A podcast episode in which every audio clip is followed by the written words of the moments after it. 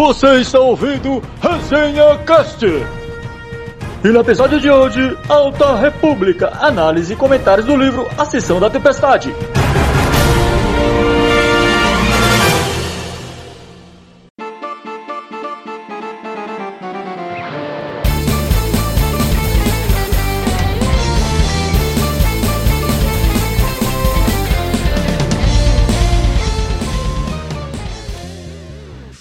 Fala aí pessoal do Resenha, um episódio super especial aqui hoje e vou contar aqui com convidados também super especiais. Então, por favor, Ana Lu, pode se apresentar aí. Olá pessoal, bom dia, boa tarde, boa noite, depende de quando vocês estiver ouvindo o podcast. É, eu sou Ana Lu, uma fã incontestável da Alta República e vou falar aqui muito do Mark and Roll, eu prometo. Boa, por favor. Estou aqui com nosso amigo mestre Michael Martá. Fala aí, mestre. Boa noite, pessoal. Bom dia ou boa tarde. Né? É uma satisfação estar aqui. É, vamos conversar a respeito da melhor obra que eu li até então da Alta República, né? na minha opinião é um papo gostoso. Então, se a Ana vai falar do Marco Roa, eu vou ser o contraponto aqui. É, vamos falar do Jedi. É isso Boa. aí. e para completar aqui o nosso time, a gente tem o Matheus. E aí, Matheus? Fala aí, Sam. Obrigado por, pelo convite, mais um aí para participar do resenha. É muito doido, né? Tá gravando aqui com vocês e não ser o farol. Ainda mais pra falar da Alta República, é bem doido isso. eu não estou acostumado. Mas já o resenha também, eu já tô me sentindo em casa, então tá tudo nosso. É, tô bem animado aí pra falar do, do Rising Storm, né? Do Ascensão da Tempestade, como ficou traduzido aqui oficialmente. Para bem ou para mal. é, mas eu estou bem animado para isso, vambora. Boa. E esse episódio também é para é, desfazer uma injustiça, porque a gente gravou, a gente gravou eu, Ana Lu e Matheus no episódio das HQs, né, da, da primeira onda, e acabou que por uma falha aí no onde a gente grava aqui o podcast, a gente acabou perdendo esse episódio, não deu pra gente lançar. Mas hoje os senhores vão experimentar o filé mignon da segunda onda. Rising Storm, ou a sessão da, da tempestade, como ficou. Né? Então eu tinha que trazer aqui a Ana Lu e o Matheus para gravar. E também o nosso amigo Maicon também, que está sempre é, ouvindo o podcast, comentando e tal. Então acho que nada mais justo né, do que a gente trazer aqui esses nossos amigos para gravar com a gente. Bom, primeiro, é, queria que vocês falassem assim, bem resumido assim, um, um, geral do livro. O que, que você achou do livro? E depois a gente vai entrar dividindo por três partes a história, né, comentando aquilo que é mais importante, porque esse livro acontece muita coisa. Né? Se a gente fosse detalhar assim tudo que aconteceu, acho que ia ter que fazer uma série de podcasts para um livro só. Então, Nando, pode dar o seu, seu parecer aí do livro. Então, eu acho que foi um livro que já me pegou uh, desde o início, que eu gostei muito. É claro, no início já tem né, os, os capítulos com o Markion, né, que é o meu personagem favorito. Então isso já, já ajuda você a pegar o ritmo, né? Porque você fica ansioso para ler os capítulos do, do personagem e tal. E era uh, começou mais lento do que começou dos do Jedi, por exemplo. Que os do Jedi era tipo uma contagem regressiva para um impacto, né? E você já ficava, meu Deus, onde eu estou? Uh, esse ele já começa mais, né, mais colocando você na no ponto da história onde tá. É, e você vai vendo essa peregrinação do Markion, uh, os preparativos para a feira. Então ele começa mais light mesmo. Mas mesmo assim, ele já consegue te pegar porque, uh, mesmo ele sendo mais parado, você sabe que alguma coisa vai dar errado ali. e você quer saber o que que é. Então você fica procurando os pontos, vendo toda hora, o, os, a parte inteira do Markion, eu ficava, agora que alguém vai morrer, agora que ele vai morrer, agora que vai acontecer isso, agora, não, ainda não, ainda não, ainda... Então é muito legal essa expectativa que vai criando em você e, e ela cria uma expectativa e depois você é recompensado, porque, meu Deus, o negócio é maior do que você poderia imaginar, eu fiquei de boca aberta, aí depois acaba uh, todo o acontecimento da feira e eles conseguem chegar mais longe que isso ainda, eu fiquei, meu Deus do céu, onde isso vai parar? E agora a gente vai ter o terceiro livro, que provavelmente vai ser só lágrimas. sim, sim, total. E aí, mestre Michael, suas primeiras considerações aí. É verdade, é verdade. A gente pega já no prólogo, né? Então, tu já leu o prólogo, vê assim, Ashla, Lua de Titan, tu já fica assim, ó, vidrado no negócio, né? que era coisa que a gente queria ver faz tempo. Né? E eu gostei muito da construção do livro, né? O Kevin Scott mandou muito bem, como sempre, por causa que ele consegue, mesmo não tendo a mesma dinâmica do, do, do primeiro livro lá, Luz dos Jedi, ele conseguiu costurar os capítulos de uma forma que tu quer saber mais, né? Não tem como, uh, não tem uma leitura interrompida. E não teve também aquela quebra que teve a Luz dos Jedi, né? Que teve aquela primeira parte mais agitada e depois teve aquela quebra da segunda metade para frente. Né? Esse aqui ele é, ele é contínuo. E uma coisa vai puxando a outra. E, e surpreendente, tem coisas que acontecem aí que a gente começa a pensar sobre a própria a ideia dos Jedi, né? como eles pensam, como eles têm ah, se organizado, como eles lidam com problemas normais de qualquer cidadão comum dessa galáxia. E tem toda a vilania ali e organização do Markham, né, que, é, que é genial, né? Ou como o, o Sam costuma dizer, né, o cara é bom em ser mal, né? E, e de fato é uma leitura muito boa, é por isso que eu considero ele dos livros da Alta República ali até então, ele tem sido meu favorito vamos aguardar o que acontece para frente, porque assim como os demais livros, eles também deixam umas interrogações ali para nós, né? Ficar só pensando como vai ou o que é que vai acontecer.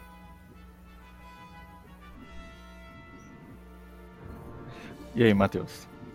Eu acho muito interessante isso que o Michael falou, né? Porque os livros da Alta República estão com essa característica de a cada resposta que eles dão para perguntas que a gente tem, surgem mais perguntas. Então, em vez de a gente ficar contente e tipo falar, beleza, agora eles responderam tal aspecto, a gente só fica com mais e mais perguntas, assim. A gente não para de, de, de, de ficar curioso. Eles estão prendendo nossa atenção de um livro para o outro, de uma HQ para outra. É, de uma maneira muito, muito interessante, porque os livros estão com uma tensão muito grande no final. É... O, o Luiz do Jedi, ele acaba com uma visão do Elzarman. E, assim, tem essa questão é, dos Nihil que fica aberta também, né? Que o Mark Rowe tem esse plano. Ele tem essa... É, ele capturou o Loden. Então a gente fica com uma tensão muito grande é, do que, que vai acontecer. E... Uh, o começo vai pegando um pouco dessa, dessa tensão do, do Luiz Jedi e vai trazendo pra gente coisas assim uh, que vão anunciando grandes tragédias que vão acontecer. A gente vê na capa o pessoal tá tudo né, se preparando pra briga. A gente vê nas capas alternativas, aquela azulzinha que saiu lindíssima. Os caras na maior treta no meio da, da, da feira. Então a gente já sabia que ia dar muito ruim. Mas o que mais me surpreendeu assim foi que aquilo não foi o pior do livro. Aquilo não foi o ponto mais trágico, aquilo não foi né, o ápice de tragédia que, que o Kevin Scott preparou pra gente, né? Tinha mais reservada. Assim, o, o a Lina só perdeu a perna. O, o Stellan quase morreu. Tipo, os, os Nihil destruíram a Feira da República, não, tipo, atacaram dos grandes trabalhos. E. E ainda assim aquilo não foi o pior, assim, então. é isso, é um livro de tragédias. Como a Ana já tinha falado, né? Tipo, você acha que acabou, mas não acabou. Ainda tem tempo pra mais. É, total. né? É, se, se eu pegar aí, né? Cada fala de vocês aí, a gente vê como que o livro consegue é, ir te respondendo algumas coisas, aí ele vai criando outras perguntas, é, e aí você vai ali é, se motivando a continuar, né? E apesar dos 76 capítulos, né? Fora o prólogo, você consegue avançar muito bem, assim, na, pelo livro, assim. Não são capítulos muito grandes. É, um ou outro que fica um pouquinho maior, mas em suma é uma leitura bem fluida, bem fácil. E como até o Kevin Scott falou, né, que se o Luz dos Jedi seria uma nova esperança, né, o, o Rising Storm seria o Império contra-ataca, né? E uma coisa que eu lembro muito, tá muito fresco na memória, é que quando eu não tinha lido ainda, né, e o Matheus já tinha lido, ele ficava colocando expectativa, né? Nossa, tem que ler, você tem que ler, Sim. porque você lê. Não, você tem Tava que bem ler. feito. você tem que Tava ler. bem feito. E aí eu falei, mano, eu tenho que ler esse negócio, cara. E aí eu Tem tava que tentando terminar, né, os. é, os outros livros, né? Os podcasts dos outros livros pra começar a segunda onda, né? E geralmente, né, quando a gente recebe muito feedback de alguma coisa, e quando é o feedback bom, né, você vai é, aumentando a sua expectativa, né? Querendo ou não, por mais que você controle, você acaba colocando a expectativa lá em cima, né? E é risco alto de você não conseguir suprir aquela expectativa que foi criada. Mas, nesse caso, sim, totalmente justificado a expectativa, porque realmente ele entrega, assim, uma história muito legal.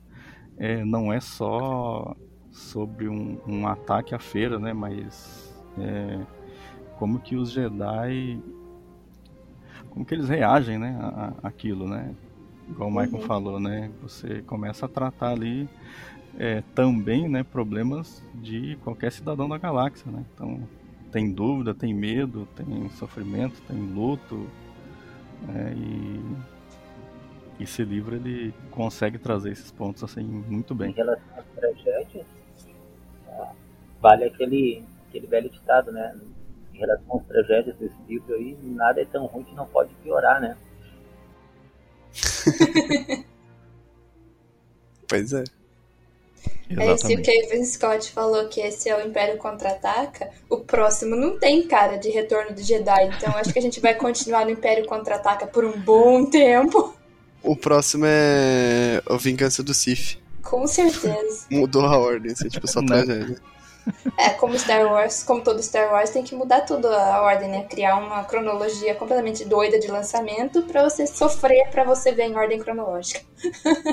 Mas o, o Kevin Scott, eu acho que ele. Assim, a, a coisa dele é muito boa, a analogia dele, mas só peca em uma coisa, porque o, o, o Império Contra-Ataque ele só é tragédia, mas o final tem uma pouquinho ali de esperança. Você vê o É. Luke e a Leia juntos ali, olhando pra galáxia, o R2 ali, você tripla. Você fica, tipo, esperançoso, né? Mas agora no Rising Storm você fica desesperado. Fica assim, meu Deus do céu, que tragédia, o que, que vai acontecer a partir de agora? E só tá piorando. É, porque, tipo, o, o parâmetro que estabelece no final de Rising Storm é um parâmetro de muito alto de tragédia, no caso, né? Sim. Mas tá muito lá em cima. Tipo, mano, os caras mataram um Jedi, tipo, virou pó. Dando spoiler já do que a gente vai comentar mais pra frente. Mas, cara, tipo, isso é um parâmetro muito alto. Você transformou uma pessoa, tipo, um, um, um ser em pó. Sim. E depois a gente vai ver mais pra frente no, no, no- em outras mídias, né? Que, tipo, não sobrou nada de, de, de orgânico naquilo. Tipo, conseguiu tirar tudo de vida. E. Enfim, eu acho isso bem. É bem. é- o padrão ficou muito lá em cima, né? É como se a gente tivesse preso ainda ali na traição do Lando. E ainda tivesse que acontecer o Han Solo preso em Carbonita. Então, ainda vai ficar pior. É isso, ainda vai ficar pior. É isso. Acho que é isso. A gente tá preso nesse, nesse momento aí. na traição ali. Depois A gente tá é, preso em. Hot, em Hot ainda. Hot. Basicamente. Só, só tiro porrada e bomba. É só o princípio das dores, só esse, esse livro. É. É, pelo jeito. É. A gente viu ali, né, ali no finalzinho de Luz dos Jedi, né, a gente viu que é, os Nihil sabem como como atingir os Jedi, né?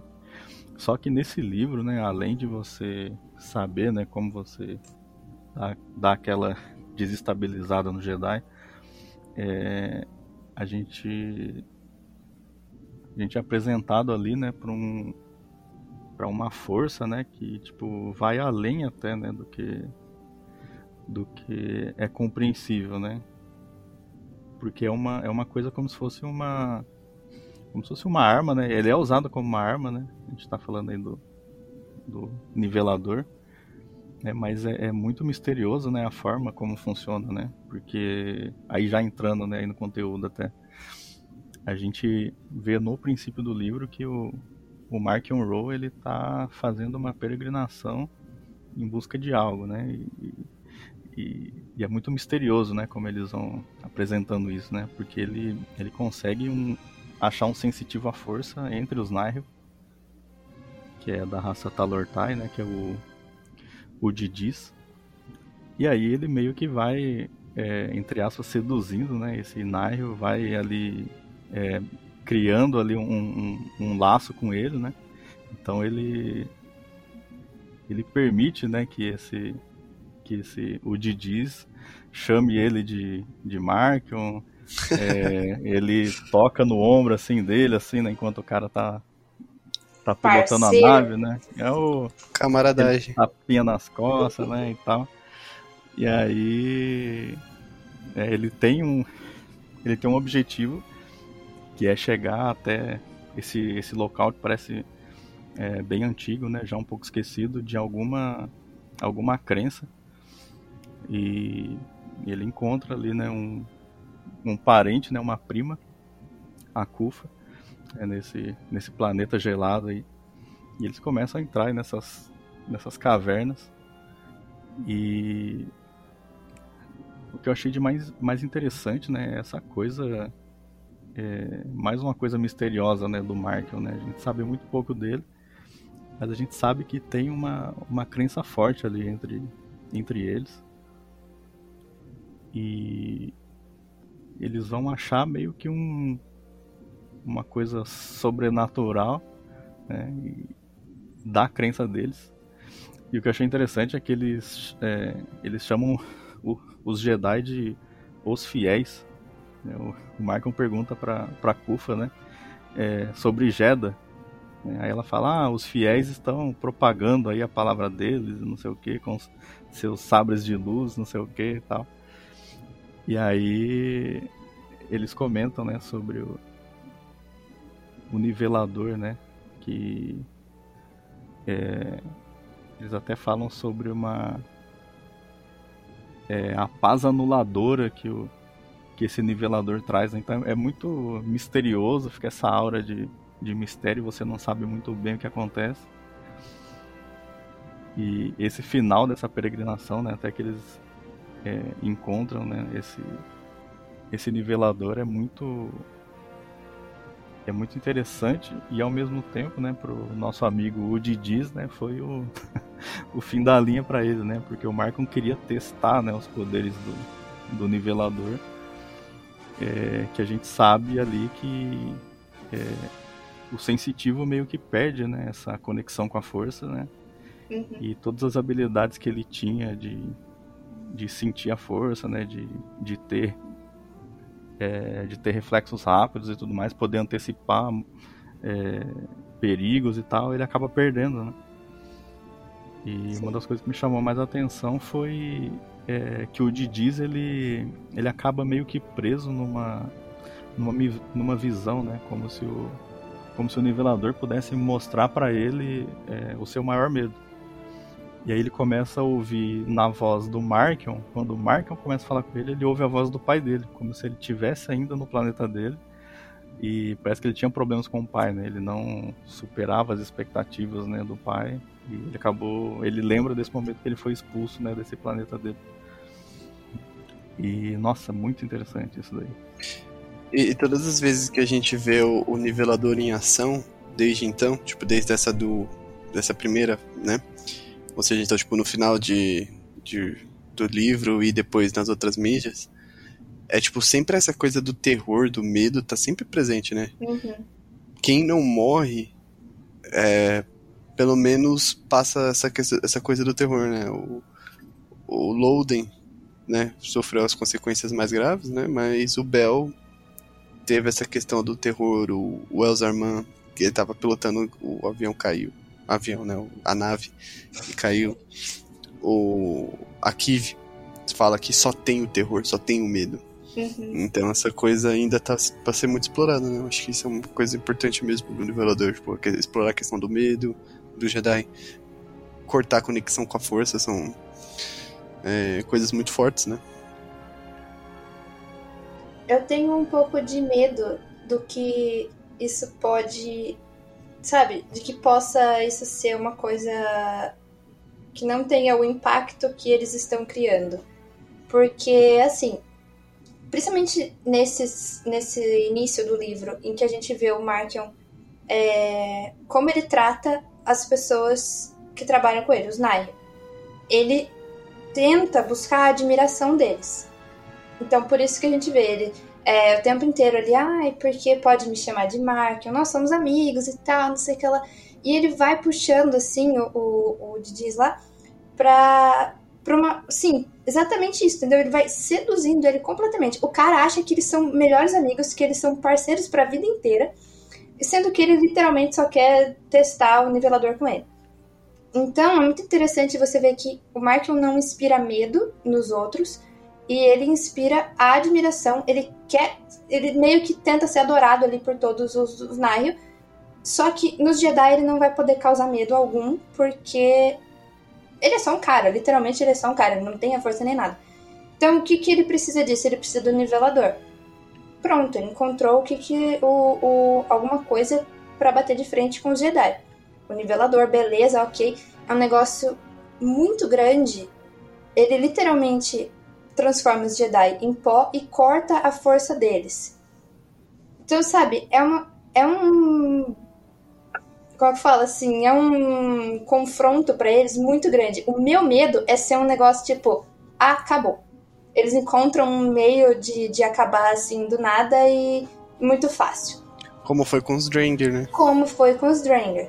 Porque os Dranger a gente tava lá com aquela puta daquela ameaça, porque a galáxia inteira tá sofrendo com isso, eles estão surgindo pela galáxia inteira. Em duas edições da HQ, acabou eles botaram a, a progenitora lá para dormir e é isso. E agora naquela outra HQ do, do, do Dia da Vida, a gente descobre que tá morta. Então, tipo, Pode mano, acabou tenha... o? Sabe, é, é, meio assim. Então eu tenho medo de acontecer alguma coisa assim. Mas eu espero que não. Porque eles estão criando uma coisa bem legal com os Nihil, com o Markion, com o Nivelador. Então eu acho que realmente esse vai ser o vilão, esse vai ser o, o ponto mesmo. E os Dranger foi só uma, uma distração ali no início. É, eu penso isso também. O problema quando se abre demais é, é conseguir fechar, né? Foi o caso dos Dranger. Isso. Abriu muito e na, naí tinha que fechar e aí aconteceu daquela forma. Mas eu penso que agora com os Nile talvez não isso não acontece. Eles estão trabalhando muito bem isso. E quando a gente vê o Markham fazendo tudo isso que vocês já comentaram, o que o que é bem genial, né, bem engenhoso da parte dele, porque ele vai conversando com o Woody Diz, né, uh, de igual para igual, né, ele não coloca essas diferenças, né, uhum. né, e vai pedindo opinião, vai conversando, vai sondando, né, porque ele vai perguntando como é que é a conexão com a força, o que que ele sente, né, ah, tu pode prever isso? Aí ele fala, não, não eu não prevejo, eu sinto as vibrações. Então ele vai a, amaciando, podemos dizer assim, né? Uh, e eu não consigo pensar. Olha só, tem três personagens agora com Markham que eu não consigo desvincular da leitura de Maquiavel, pessoal. Me desculpe se eu puxo para filosofia, porque eu sou professor de filosofia. Mas, cara, uh, é Maquiavel puro. É Maquiavel puro. Quando tu, ele começa a dissimular algumas coisas que não quer que os Nyon perceba e simular outras coisas, como esse exemplo que a gente citou agora, com esse Talortai, né? Uh, ele está fazendo exatamente aquilo que Maquiavel escreve lá no Príncipe é, é fantástico. E mais um ponto que eu queria colocar, eu fui pesquisar imagens do Salortai, né? Porque quando eu estava lendo uh, o livro a primeira vez, eu ficava imaginando um homem-galinha, velho. tipo do Jorel, assim, uma coisa bem nada a ver. E os caras têm uma presença, né? Pesquisar as imagens ali, os caras têm uma presença, não é uma raça qualquer, né? Eles têm essa inclinação para a força, a maior parte deles tem, e eles não fazem uso disso, né? É o que faz do Wood Diz diferente, né? Ele aproveita essa, essa oportunidade. É, é, mas o essa espécie ela era muito mais explorada no, no Legends, né? Como quase tudo, né? era bem mais explorada no Legends. Essa acho que foi a primeira volta da espécie, primeira aparição da espécie no novo canon. E uma coisa interessante do, de pensar agora que vocês estavam falando, que a Ana estava falando sobre o, a atuação de novo do, do nivelador, tipo, o nome dele é muito simbólico, né? Tipo, ele nivela as coisas. Tipo, os caras que têm acesso à força, eles são colocados no mesmo nível de pessoas que não têm acesso à força. Ele corta, tipo, a vantagem que os caras que têm, né? Então, é bem simbólico, né? Que seja esse o nome dele. Exatamente, né? Que o, o Sam até comentou agora há pouco que ele traz a paz anuladora. Exatamente isso, ele anula a força. Então, tipo, para um Jedi seria uma paz anuladora mesmo, sabe? Tipo, não é, não é uma paz, né? Eu acho isso muito bacana. Os termos que eles usam são muito bons. É muito profundo, porque imagina só um Jedi. O Jedi sempre teve a conexão com a força. É, a realidade dele é aquilo. É, ele perde uhum. de uma hora para outra, bate de desespero, né? Quando a gente vê os quadrinhos que, eu, que foi comentado ali pelo Matheus, né, com a, com a questão da, da, da né? A, a Tremes, ela só tem o medo, só o pavor. Uh, a gente se coloca no lugar, né? Porque imagina de repente toda aquela conexão, tá ligado a tudo, sentindo tudo, de repente não sente nada aquilo é apagado do nada. É como se toda a esperança fosse embora. Então, de fato, atinge os Jedi de uma forma que vai colocar ele ao nível dos outros, mas vai colocar os outros acima dos Jedi. Sim, é. Até a, a, a prima do Markel, né, quando, quando diz pergunta, né, o que que é esse esse tal de nivelador, né, ela fala que é equilíbrio. Uhum. Né? Então pensa, né, que você tem é, usuários sensitivos à força e não sensitivos, né? Quando o cara é sensitivo, ele, ele consegue é, alterar né, a força viva, né? E vai fazer levitar, vai poder empurrar, vai poder fazer várias coisas, né? Com essa força que é, você tem ali basicamente é, a força né, de, de praticamente todo o universo ali, dados é, dadas as proporções, né? Cada um tem um, um nível de acesso, né? Mas pensa que você está tendo acesso ali a muito poder. Então, quando você tem algo que né, literalmente nivela, né? Então está todo mundo no mesmo patamar. Ninguém pode usar força, né? A força continua existindo, porém ninguém pode fazer uso dela. E aí você você nivela o jogo, né? Você tem os Nihil, você tem os Jedi agora sem a força. Então, meu amigo, agora é braço. É... E no braço tá aberto, né? O, Ste o, o Stellan quase tomou um cacete da. Da, Lorna. da Lorna D no, no braço, né? Porque ele já tava cansado, enfim. No braço, a Lorna e o Markion ali tem um. É. A vantagem. tipo, ele ainda tinha acesso à força, né? Então ele tinha certa vantagem. Só que ele já tava tão destruído por causa daquele Trandoshano, né? Que atacou ele. Que meio que já deu uma. Né? A gente viu que dá pra, dá pra ter um, um combate ali, né? Sim, né? é que a Lorna também é outro nível, é né? Sim. É, a Lorna, a bicha é brava, né? A bicha é brava. E aí tem isso que você falou, né? A gente tem raças, né, que tem muito mais, é, vamos dizer, músculo, né? Força mesmo, né, de fato, do que humanos, por exemplo. Né? Então tem tudo isso a se, a se considerar quando você coloca todo mundo no mesmo nível, né? Todo mundo sem a força. O Jedi é, ele fica desfavorável sempre. Isso eu, eu, não, eu não consigo mudar esse ponto de vista nesse caso, né? Porque é, o Jedi ele, ele ele está conectado com algo, né? E quando ele perde essa conexão é como, como perder o chão, né? É como tentar caminhar sem pisar em terra firme. E ali, né, é, um pouquinho antes de eles saírem, né, dessa, dessa caverna, né, o, o Ro tá conversando com a, com a Kufa, né, com a, com a prima dele, né, e ele fica é, maravilhado, né, com, com o poder do, do, do nivelador. E ele até comenta, né, até dentro do gelo, né? Porque eles estão ali em, como se fossem cavernas, né? Embaixo do, do gelo ali, né? E, e aí a Kufa fala, né? Que é, o equilíbrio virá, né? E ele repete. Então eles têm ali alguma seita, ali alguma coisa, né? Que deve se acreditar, né? De que o correto, né? O certo seria que ninguém acessasse a força, né? Como tem o, o pessoal lá do do planeta Trimont 4 lá, o, esqueci uhum. os, os anciãos lá, os anciãos. O... Anciões do caminho. Anciões do caminho. Sim, até no, no Race to Crash Point Tower a gente viu que é, o, os Nairros saíram né, desse, desse povo aí. Né? Eles abandonaram e uma parte é, ainda a ligação, a ligação entre um povo e os, esse povo e os Nahru, né? Fala entre um povo e outro, que os Nahru não são um povo, né? É. Mas entre, tipo, um grupo e outro ainda tá meio nebulosa, assim, ainda não sei exatamente Sim. qual que é, né, essa relação. Tipo, eles não deixaram muito claro. Talvez eles explorem isso mais pra frente, mas, tipo, por tudo que a gente tá falando, assim, tipo, fica muito claro, né, que, tipo, alguma coisa tem, né? O Race Crash Point Tower deixa claro que tem essa relação. Qual que é ela exatamente, a gente não sabe. Ou fica no mistério também, às vezes isso é. Faz parte. É. Tipo, eles só expliquem do, do parte em que o Asgard, o pai do, do Markion, pega mais pra frente, né? Já, tipo, explica a origem a, até certo ponto, mas o passado mais remoto, que é de onde surgiu realmente os Nihil, deixa pra no mistério, não sei, né?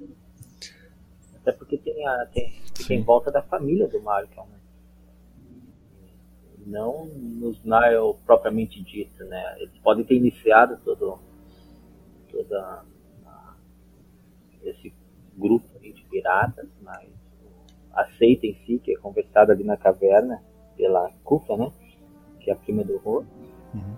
ah, tem a ver com a família, né? Então, o que é também essa seita, o que, que, o que acontece, é mais uma interrogação aí que a gente faz. E, Vamos ver quando que vai ser respondido. Sim. E até um pouquinho antes, né, a gente já foi pro Marco, né, mas é, já no começo do livro, né, a gente tem ali, né, novamente o Elzar tem as visões dele, né. As visões de Raven. as visões de, de Raven. Darth Raven. e ele vê, né, destruição de novo e, e, eu não, não tinha percebido antes, né, até eu ler de novo, ou eu percebi e acabei me esquecendo, né? Que ele vê ali uma Tolotiana, né? Entre as visões dele, né? Uhum. Uma que não tem, né? Uma das.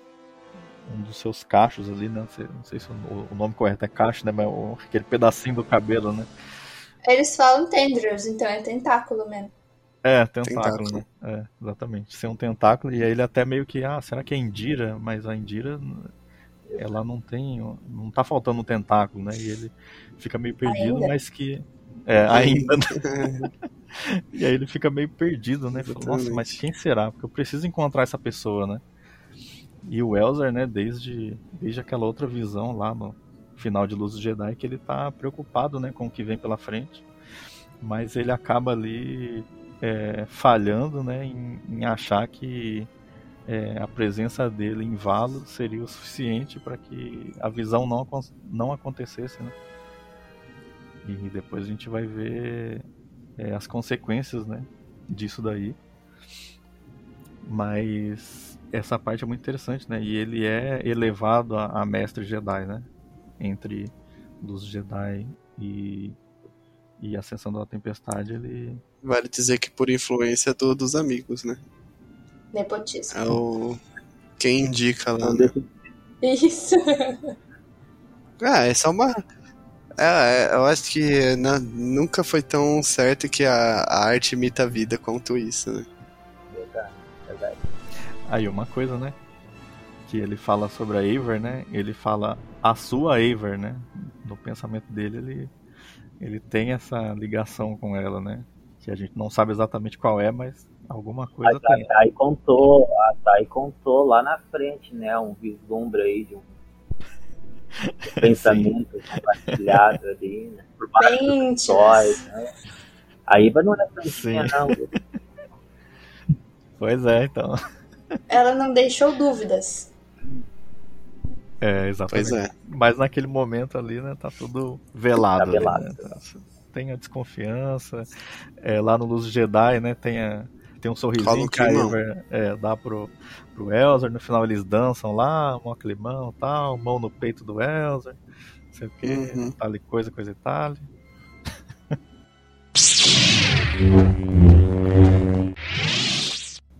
Aí a gente tem ali, né, um pouquinho antes do, do ataque, né, a, a, a feira de Valo, né, a gente tem ali é, duas coisas que, que vão fazer a história andar, né, uma delas é o ataque Nihil em Cyclor, né, que tem a, uma nova uma nova nave, né, de como se fosse uma nave médica, né, é, ela tem a maior é é a maior inovação tecnológica em termos de, de medicina da época, né, essa nave e É um tem um laboratório ataque- móvel. É uma nave de Isso, é, é, melhor. A Innovator é a Sim. Enterprise da Alta República. né? E é assim, é, quando a gente tá lendo, a gente não, não consegue imaginar tão bem como é a nave, né? Mas no, no livro infantil, né, dessa segunda onda, né, que é o Showdown at the Fair, a gente tem ali um- um- uma foto da nave e a nave é linda, assim. É muito bonita a nave. Era. Era, Era. Tem razão. Descansem, descansem em águas, né? Mas sabe uma coisa? Eu fico pensando assim que todo esse arco de. de Cyclor é, é só pra machucar o Bel. É. Não tem outro, não tem outro motivo assim, é só pra machucar o Bel. Não, mas a, Só pra ferrar com o moleque de tem novo, uma né? Mais uma vez, tem mais uma coisa. Ah, é pra machucar o Bel, concordo contigo, Matheus, mas é pra mostrar também a relação do Bel com o mestre, né? É, porque o que acontece Ah, mas ele podia fazer isso de qualquer jeito, tipo, de outras maneiras, durante a feira, é, sei lá. dessa Ah, não, acho que, tipo, ele não serve pra nada. Tipo, ele serve pra mostrar a, a nave, né? E o, o que o Bel tá sentindo em relação a Indira e tudo mais. É meio arrastado, eu acho. Esse daí eu acho uma parte mais arrastada, porque eu acho que ela durou demais. É, era pra mostrar a nave, era pra mostrar o que o Bel tava sentindo. E aí, mano, eles arrastam até ter que machucar o moleque. Mas olha só, É, mas também pra mostrar um pouco do fracasso do planeta, né? é, é, É, tem que ter essa Sim, ligação. né? exatamente. Mas olha que interessante, o Bel e a sua mestra interina ali, né, a- a Indira, eles estão ali conversando sobre um tema que já é recorrente, né, no- nos livros da Alta República, que é o luto, né? A gente Sim. viu o luto ah, com o Skir lá na, né, quando ele perde a amiga, né? A gente vê o luto com o Henri Cantaros, no, no outro livro, no Teste de Coragem. A gente vê lá no the Dark com o personagem que o Sam gosta pra caramba, né? O Padawan Silas. A gente vê de novo agora, né? No The Rising Stone. E, e tem um- uma parte legal que dá pra fazer até uma rima com o episódio com o episódio 2, não sei se vocês pensam como eu, ou enxergaram, enxergaram na imaginação, né? Porque a gente está lendo ah, como eu vi, né? Mas quando ele tá conversando com a mestra, lembra muito no episódio 2 quando o Anakin e o Obi-Wan interrompem uma discussão por ter sentido que a Padmé estava em perigo, né? Sim. E a mesma coisa ali, eles estão conversando sobre isso, de repente eles sentem um distúrbio ali, não sabe exatamente o que é, saem correndo, acaba o capítulo ali, né? Acho que é, é disso que se alastra bastante, mas é o ataque iminente que está chegando. Então, apesar de, de ser, entre aspas, uh, não desnecessário, mas não tanto assim no meu, no meu, na minha interpretação, no meu modo de ver, eu achei que tem umas coisas bem bacanas ali nesse, nesse arco ali do site. Mas o principal é o fracasso uhum. do ataque Nile. Caso que isso aí, ah, isso aí também, citando mais uma vez o príncipe, é algo que o, que o Markham vai aproveitar a seu favor. Ele vai, vai utilizar isso para para incentivar o grande ataque. Aí, é para atacar, então vamos atacar onde importa, onde interessa, né? o que vai de fato uh, ferir a República. Sim, exatamente. Então a gente tem esse ataque fracassado aí, né, dos Nihil em Cyclor, né? Eles não conseguem sequestrar a nave, né, raptar a nave. É, e aí isso isso vai gerar né, um, um, um confronto ali é, entre o Markion né, e os seus. Aí, Matheus, você me lembra como é que ficou em português ali? Isso é Executores da Tempestade? É, é. isso. Executores da Tempestade, né? Que a gente está acostumado com o inglês, né? Que é Tempest Runners. É bem mais legal. É. Né? né? Ficou bem mais bonito. É que, tipo, em português não tem como você só deixar Tempest Runner, né? Tipo, Sei é. lá, até dá. Até Mas dá. a inovadora, no, nessa versão que eu tenho aqui, eles deixaram Innovator. Né? Então, é que nome de nave, às vezes eles deixam, tipo, Millennium Falcon, tipo, não é Falcão Milenar, é. sabe? Ah, mas é diferente Millennium Falcon de Innovator, sabe? Tipo, eu acho que tem, tem um filtro ali entre o que dá pra, pra, pra traduzir e o que não. Inovadora dava. Inovadora dava, né? Mas será que você, pode, você traduz como caça-TIE ou TIE Fighter? Legal que usa os dois, né? aí. Caça TIE Fighter? Não, TIE Fighter. é caça TIE Fighter cai. Nossa senhora. É confuso. Não é? É confuso. Eu senti essa indireta, hein, Matheus? Que indireta? É uma dúvida que eu tenho. Uma dúvida válida, né, Matheus? Não é? Sim. Tá certo. Não, mas o próprio título, já que é pra falar de tradução, o próprio título, tipo. Eu não sei se eu traduziria. Porque já tem tanta coisa que é a Ascensão, tem a Ascensão Skywalker, tem a Ascensão do Kylo Ren. Eu acho que eles quiseram fazer exatamente por causa que uhum. tem um monte de, de, de ascensão, sabe? Mas acho que mais um era desnecessário. Pô, e a gente tem essa, essa parte aí dos que os, que os Tempers ó, Tempest Runners vão falar com o Marco, né? Porque eles eles pensam o seguinte, né? Ah, por que, que a gente vai ficar é, pagando, né? O, o Markion pelos caminhos, né? Sendo que e aí tem uma, uma coisa bem interessante, né? Que acho que é o acho que é o Paneita, né? Que que ele descobre que é, de onde que vem né, os, os caminhos né, do uhum. mar, né, que é a, a Marisanteca. Né? Então ele descobre isso e fala: gente, a gente já tem os caminhos, né? Por que, que a gente precisa do Markion? Vão para cima dele e aí a gente divide por três em vez de fazer a divisão dos lucros por quatro.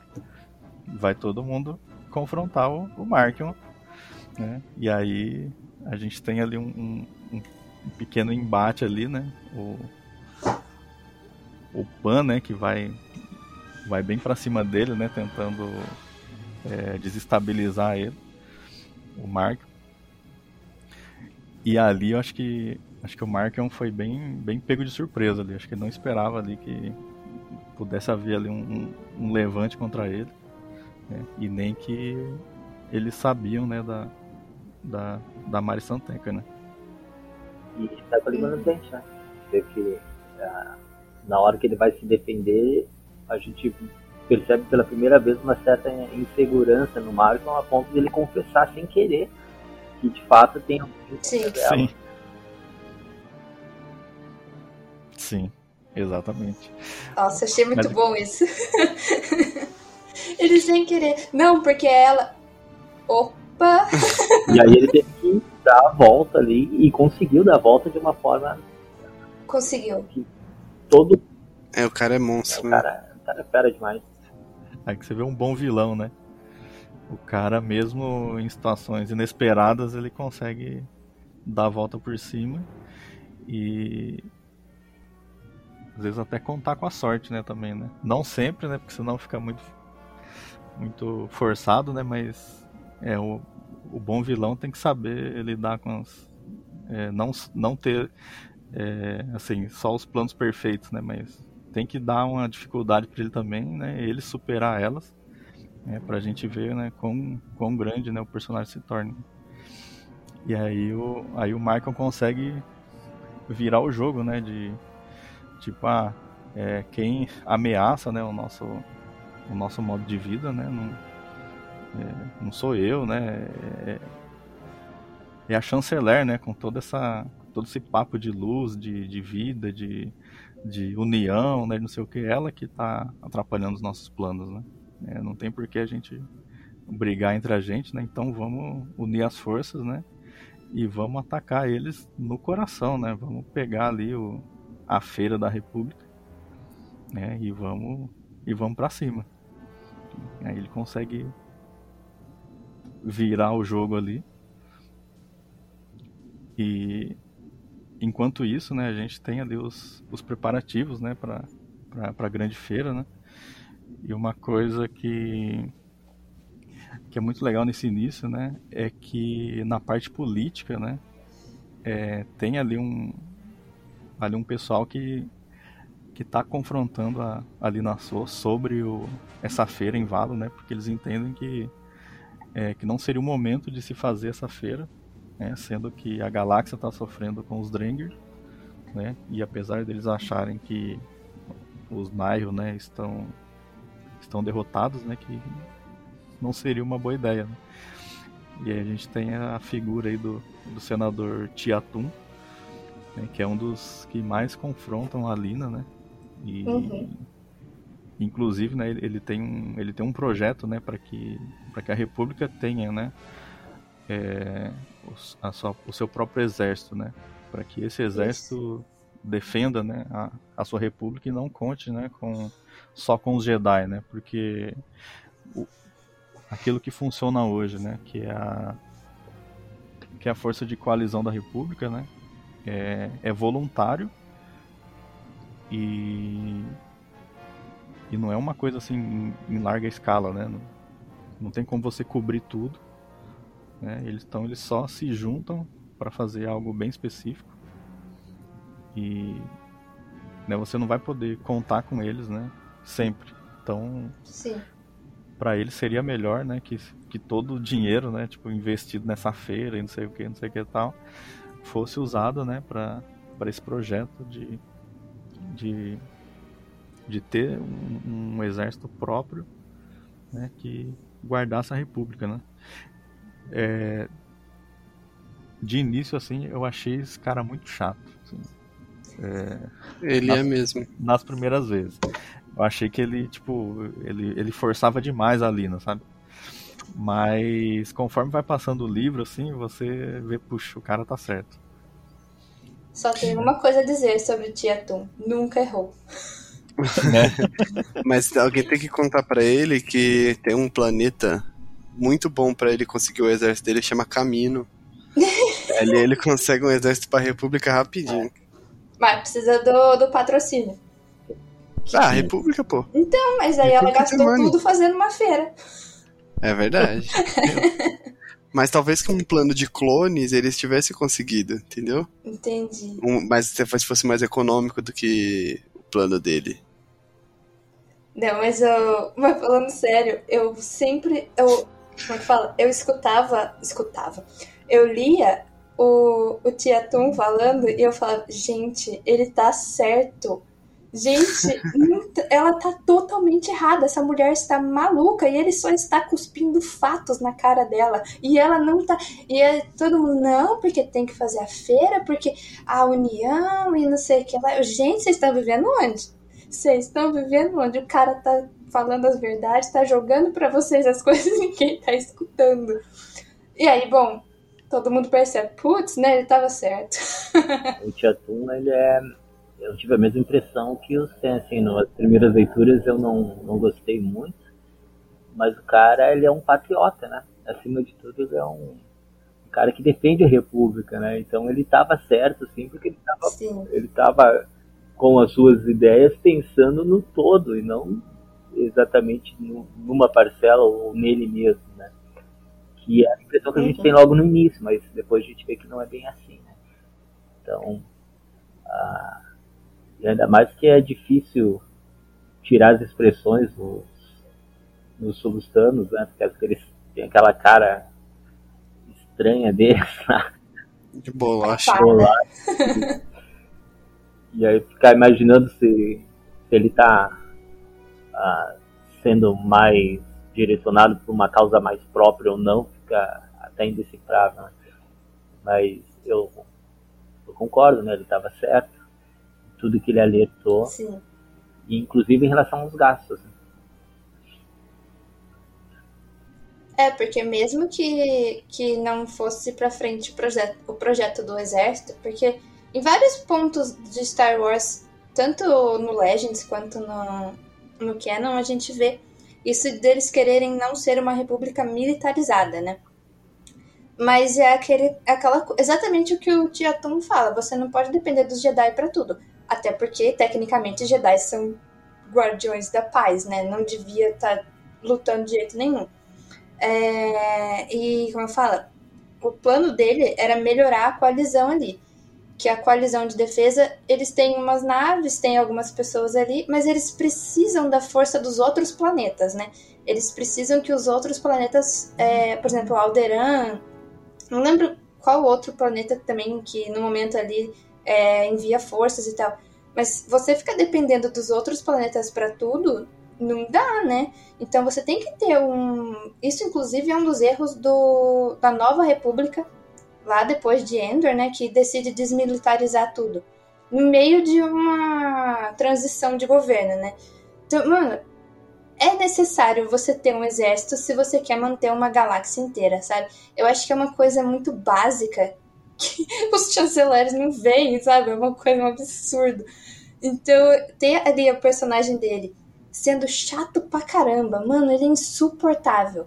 E era engraçado ver ele, sabe, dançando para encontrar argumentos contra ele, sendo que ele tava completamente certo. E eles acabam de, de, de sofrer milhões de mortes e vão fazer festinha? Tipo, mano, pensa. Onde vocês estão com a cabeça, né? Todo mundo se recuperando, provavelmente os planetas que sofreram com as emergências precisando de dinheiro, mas não, a gente vai montar uma festona, vamos fazer aqui ó, a festa junina do, do, da galáxia. Festa da firma. é. é. Será que se ele tivesse levado isso à, à tona, será que ele impediria a queda dos Jedi? Agora, ouvindo você. Olha, boa pergunta. Fiz essa pergunta. Boa pergunta. Por causa que ninguém ouviu ele, né? E os Jedi que fizeram acabaram se tornando guerreiros depois, em vez de guardiões. É. É, se tivesse um exército desde o início, nunca ia precisar dos, do, do exército Jedi durante as guerras clônicas, né? Então, nossa, muita coisa seria prevenida. Olha só, o grande herói era o Tiatum e ninguém percebeu. Para as próximas eleições, né? Eu voto nele. Exato. Né? Herói incompreendido. Ele tava muito à frente do seu tempo, ninguém, ninguém viu. O maior vanguardista aí, Chatum. É. Tem uma hora que ele chega a comentar, né? É, nessas discussões, né, que ele tem com a Lina ali, né, e com o pessoal, é, de que ela fala, né, que é que tudo vai ser exibido, né, para a galáxia toda, e não sei o que, né, todo mundo vai poder ver isso, né, não é só para quem é, teve condições de ir lá, né. Aí o Tiatum fala mais ou menos assim, né? É, eles vão poder ver lá dos. É, lá com a sua telinha toda com, com chuviscos, né? Interferência de longe e passando fome. Você pensa, é. Nossa, Então- pesado, né, mano? Porque, porque realmente. Jogou né, na ela- cara. Eles vão lá fazer uma feira, aí tem lá cultura, tem música, tem não sei o que, tem várias coisas e tal. É, mas e se todo esse dinheiro fosse usado para melhorar né, a vida de quem está em necessidade na galáxia, né, na República, né, que deve pagar os seus impostos né, e tudo mais. Então são umas questões assim, bem relevantes e Nossa, é eu achei demais. muito legal. Achei muito legal que eles voltaram é, com essa parte política também, né? Uhum. Eu, eu particularmente gosto bastante da, da, das prequels, justamente porque tem muita política, né? Tem muito movimento, tem muita, muito jogo político, né? E agora eles adicionaram, né, um pouquinho a mais, né, disso. No, no Luz Jedi a gente não vê tanto, né? Mas aqui eu achei bem interessante isso. E até tem, né, é, é, eles estão eles estão tentando se aproximar dos Togrutas, né? Sim. Eles têm ali meio que uma, uma rixa, deve ser antiga, né? Muito antes da, da Lina, né? Que eles estão afastados da República e isso é- também é um esforço para que eles pudessem, né? Se juntar novamente à República. Né? Então é, é bem interessante. E eles até comentam, né? Quando a, a regaça Elarek, né? Que é a... Aí eu não lembro qual que é o nome do cargo dela. Ela é- Regaça. É, regaça é o quadro, é o cargo. Ela é, É tipo a rainha. Isso, Só que eles não têm essa palavra, alguma coisa assim. Isso. Aí eles, eles até conversam sobre a, a Jora Mali, né? Que é a mestre Togruta que morreu, né? Então eles. É meio que um ponto ali de você já dar uma, uma aproximada neles ali, né? Dar uma aliviada na conversa ali. Né? Tem, um, tem um ponto em comum, né? A Ordem Sim. Jedi tinha né, uma, uma Togruta né, entre os seus. Entre os seus mestres, né? No Alto Conselho. Que, e era pra ser a, a líder do. a xerife, a oficial Marge. do, do farol. Isso. Não era qualquer mestre, né? É, ela não era pouca bosta, não. Essa expressão, inclusive, é ótima. Sim, total. Ela, ela não é pouca bosta, ela é muita bosta. Aí, aí melhora, né? Como dizem, né? Que é o. o é, como é que é? É, a arrumação ficou, ficou pior do que o. Sei lá. Que a como bagunça. Também. É, Eu também não faço ideia. Expressões questionáveis. expressões questionáveis. E. Uma coisa muito interessante ali também é que, é que o. é, a administradora ali, né, que tá cuidando da, da feira, né, que é a Samira Raum. Ah, É, o Sam gosta gente- da Samira. Samira Raum Quem gosta dela é o Elza. também. Antes de amor em vala. É, a gente começa a ver, né, que eles têm uma uma, uma proximidade, né, porque eles estão olhando, né, as organizações, né, antes do pessoal chegar e tudo mais. Aí vai tendo aquela coisa, as brincadeirinhas ali, Uma tensão que, completa. né, ah, ele podia sair de férias, né, pra um lugar paradisíaco, não sei o que e tal. É, E é aí? muito chavequeiro, né? O Elza, Eu acho É. maravilhoso quando são os capítulos do ponto de vista dele, que daí você vê, por exemplo, os personagens na visão dele, né? De quem tá de- do ponto de vista dele. Então, as descrições, elas são completamente. Tem, é, como eu falo, elas são tendenciosas, né? Parciais, eu tenho missão. Quando ele vai descrever ela, é muito engraçado, mano. Ele foca no pescoço, ele foca no não sei o que, ele foca fala, Meu Deus do céu, esse daí está totalmente apaixonado. Esse já foi. Eu ia comentar do pescoço agora, Ana, né? Como é que um pescoço desconcentra um Jedi, né? Ela conseguiu isso. Já Né? sabemos aonde é, é o ponto que, que chama a atenção dele, né? É o pescoço. É, só faltou ele falar que não gosta de areia. Pior, né? Não, mas, mas tipo assim, é- é, ainda não saiu, né, nenhuma arte conceitual da, da Samira ainda. Mas eu até tava É comentando com o pessoal, né, de que, é, pela descrição dela, né, ela, ela é uma ruiva de olho verde, né, pele escura, né, negra. É, se eu não me engano, ela tem cabelo ondulado também. Tem. Aí é, eu, eu não consigo fazer desassociar essa descrição da Sameira com aquela atriz que faz o que faz a Estelar lá no naquela série do Titãs live action. Do. Caraca, meu. É alguma coisa de Op, eu esqueci o primeiro nome dela. Eu conheço, é alguma coisa de Op. A. Alguma coisa com A que eu lembro, agora não vou lembrar não. Eu vou procurar aqui no Instagram. Ana Diop. Aí, ó. É Ana. E eu não lembrei que era Ana. Pois é, Ana. Aí, aí, pô, bicho, pensa, né? Aí eu fiz essa associação, aí soma as descrições do Elzer e toda aquela proximidade dele é totalmente justificado. Com Totalmente. certeza. Não tem como culpar É. É que assim, só tem como culpar porque ele não pode, né? Não, A pode. poder pode. É. É, o que a gente Pode. já falou. Casual É pode. verdade. Casual, É. pode. Só não Eu pode até fiz pegar. a. Pega, mas é. não só pega. Eu fiz toda aquela descrição lírica Do código Jedi. do Código Jedi. Exatamente. E, e ele tem um. Ele tem uma crise, uma crisezinha de ciúme ali, né? Quando. Quando o. O Stellan começa a falar, né? dela. E, Pô, também não dá pra culpar ali, né? Né? pois é. É um ping-pong, né? Pronto, você olha ali e fala, é, não dá pra culpar, né? Imagina o teu melhor amigo, seu Stellan, aí você chega e apresenta ele pra mina que você gosta. Putz. Não, primeiro que assim, você tem. Olha só, o, o patamar do Wells é sempre muito difícil, né? Porque a mina que ele gosta é a. A Marechal, a Marshall do, do Farol. Que é Jedi. Uma baita Jedi. Uma Jedi zona importantíssima. Aí o melhor amigo dele é o cara que entrou no Conselho Jedi. Gato. garoto propaganda do conselho. Garoto propaganda Garoto do propaganda. Jedi. Caraca, até, até eu, mano.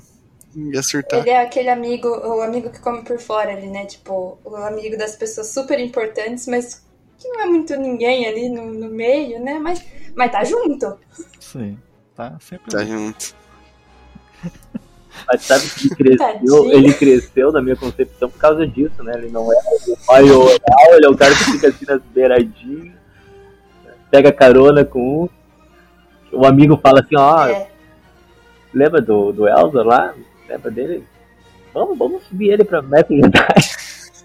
Dá um toque. Viu? Mas o Stellan, com todo, todo o seu.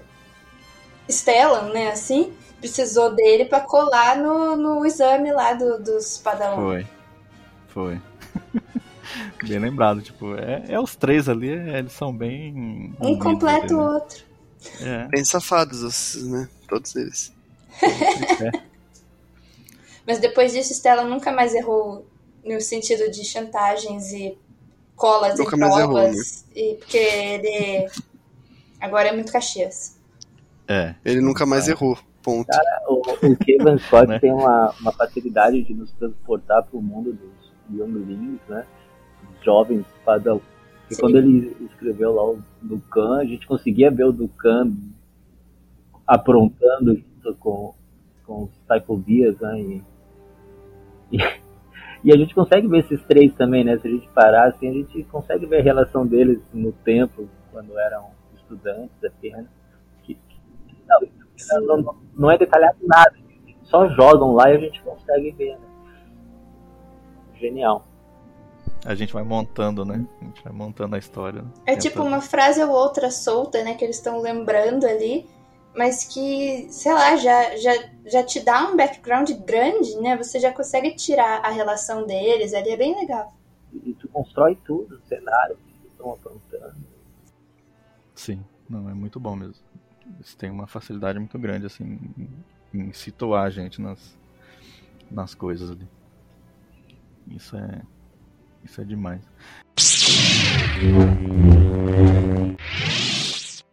Acho que um pouquinho, um pouquinho antes ali do do, do ataque, né, a gente tem ali uma um, um, encontro ali bem inusitado ali, né, porque a gente tem o, o Tiatum no em um bar ali, né, no, ali em, em, em, Valo, e aí ele está se encontrando ali com uma uma cientista, né, que que desenvolveu ali um, um dispositivo é, que a gente não sabe ali, né? Mas ele, ele consegue desabilitar é, armas. É, como é que fala? É, dispositivos de eletrônicos, né? De energia, né? Só que o único problema ali é que é, ele usa ali um material que é proibido, né? Que, né, que pode fazer mal, né? Então é, o Tiatum estava procurando né, uma forma ali de, de dar uma reforçada no, no, naquele projeto do, do exército, né, com, um, com esse dispositivo né, que poderia desarmar e armas de energia, né, que seria mais fácil anular aí uma, uma potencial ameaça. Né. Só que, né, visto que é, meio que usa é, uma parte legal, né, que não seria aprovado né, em lugar algum, é, ele ele acaba não fechando né, o, o negócio ali. É... é um material instável, né? Material instável, né? Pode, pode explodir. Causar né? uma pode explosão. Causar uma explosão, né? Então meio que pode é, se virar contra quem tá usando. Até né? nisso tinha, tinha consciência. Aí... A gente tá falando. É, então. E se a gente tinha alguma dúvida que ele podia estar tá fazendo alguma coisa errada, a gente percebe, né, tipo, nessa hora que o cara, tipo, pode ser meio pancado e pode ser, tipo, meio errado no modo como ele aborda o assunto com a com a senadora, né? Ou com a, com a chanceler. É, mas ele tem princípios, né? Isso. Exatamente. E aí é interessante, né, que é, esqueci o nome da o nome da, da, da cientista que que criou. Caraca. Eu, eu, sei que é eu sei que o sobrenome é, é Chicate, mas o primeiro hum. nome dela eu não lembro. Eu sei que a filha é a Clarin. Vixe, ah, é a Mantessa. Mantessa. Mantessa. A Mantessa. Mantissa, né? Mantessa. Mantissa, é. É, e ela tem ali, né, uma. Ela tem ali uma. Entre aspas, guarda-costa, né? Mas é uma pessoa que ela contratou para cuidar da segurança dela, né? Que é a personagem, personagem Tayoric, que é uma Tolotiana, né? Aí finalmente a gente é, liga ali, né? Que essa Tolotiana, né? É a pessoa que o, que o Elzer é, viu nas visões, né? Ela fala do tentáculo fantasma, né? Falando que ela sente o tentáculo fantasma o tempo todo, então a gente já, já entende que ela, que ela perdeu um. É verdade. Mas deixa eu perguntar, eu não lembro se o Elsa reconhece a, a Tai das visões dele de imediato. E ele eu fala sobre não. isso. Eu acho que só só ali depois, né? Porque assim, eles prendem ela, né? Ela e a ela e a Mantessa. É, depois que começa o ataque e tal. É, quando o Elzer é, tá naquela loucura do ataque, né? E, e ele ele é ele é nocauteado, né, pela Tai, né? Porque ela consegue sair da prisão e ela tá com o, e ele tá com o sabre dela, né? E aí ele ele tenta fazer ela, ó, a gente precisa de ajuda aqui, né? Aí que ele meio que se toca, porque ele fala, né? Ah, você já teve uma história com a Ordem Jedi, né? A gente precisa de você. Né? Você é necessário. Eu acho que é aí nesse. É, ele mais ou menos se toca é, nessa hora aí. E porque ele acha que ela pode ajudar ele. Porque ele já tá sentindo uma coisa assim do lado sombrio ali e tal.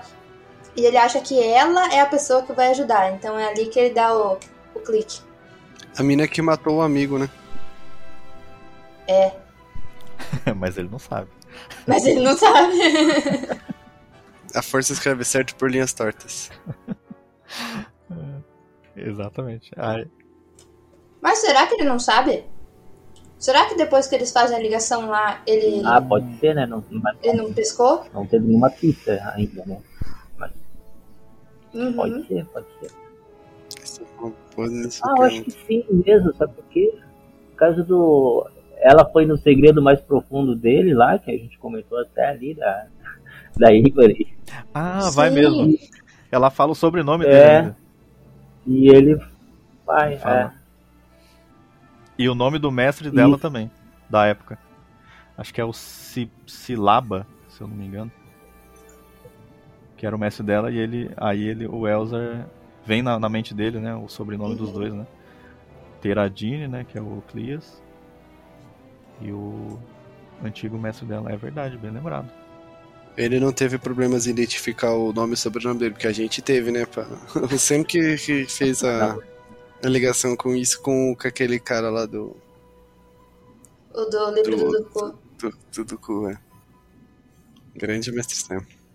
essa parte aí do quando quando a Tai entra de fato na história, né, em Valo, é, eu achei que, que desde o início assim ela encaixou tão bem assim na história e não só na história é, quanto nessa nessa segunda onda, porque a gente teve também o as HQs focado nela, né, antes até de até do livro, né, das coisas que acontecem no livro.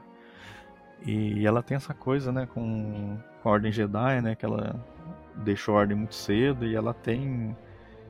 é, sei se é rancor a palavra, né, mas ela tem uma. Uma coisa mal resolvida ali, né? A gente vê um pouquinho.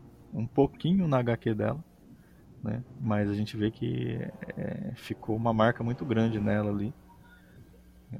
E, e ela tem esse jeitão ali é, de que ela não ah, ela não se importa muito assim sabe ela, ela quer fazer o dela mas ao mesmo tempo ela, ela sempre acaba acaba cedendo Né, tem até tem até alguns capítulos que falam né que ela ela sempre começa uma nova missão falando que não só vou fazer minha missão e sempre alguém pede ajuda pra ela e ela acaba cedendo e, e aí fala lá que o ciclo se repete, né? Vai se repetindo. Sempre vai acontecendo isso. Então ela é. Esse é pra ela se, ela se faz de trouxa, né? É a Dorona, coração de manteiga. Sim, é, a Dorona, exatamente. Por fora é Dorona, né? Mas por dentro também. Isso que ela tem, né? E ela quer não fazer e acaba fazendo. Quer não aceitar, mas acaba aceitando. Não quer ir, mas acaba voltando, né? Quer, e, e isso é bacana. Sim, sim. Eu acho que ela é uma ponte legal ali, tipo, né, entre os Jedi, que ah, são perfeitos, isso e aquilo e tal. E ainda mais nessa era que a gente tá vendo que eles são bem certinhos, bem corretos com o código e tal. E o Elzer, que ele, ele sai um pouco da curva, né? E aí ele encontra ela ali pra ajudar ele e é exatamente quem ele precisava. Porque se ele chega e fala, não, porque tô tendo problema aqui, tô sentindo o lado sombrio e tal. Mano, eles internam ele, alguma coisa assim, né? Mas ela não, ela iria escutar, ela iria tentar ajudar. Então eu achei que casou perfeito ali. Sim, nossa, a Tai. Ela, ela se tornou um dos personagens, assim.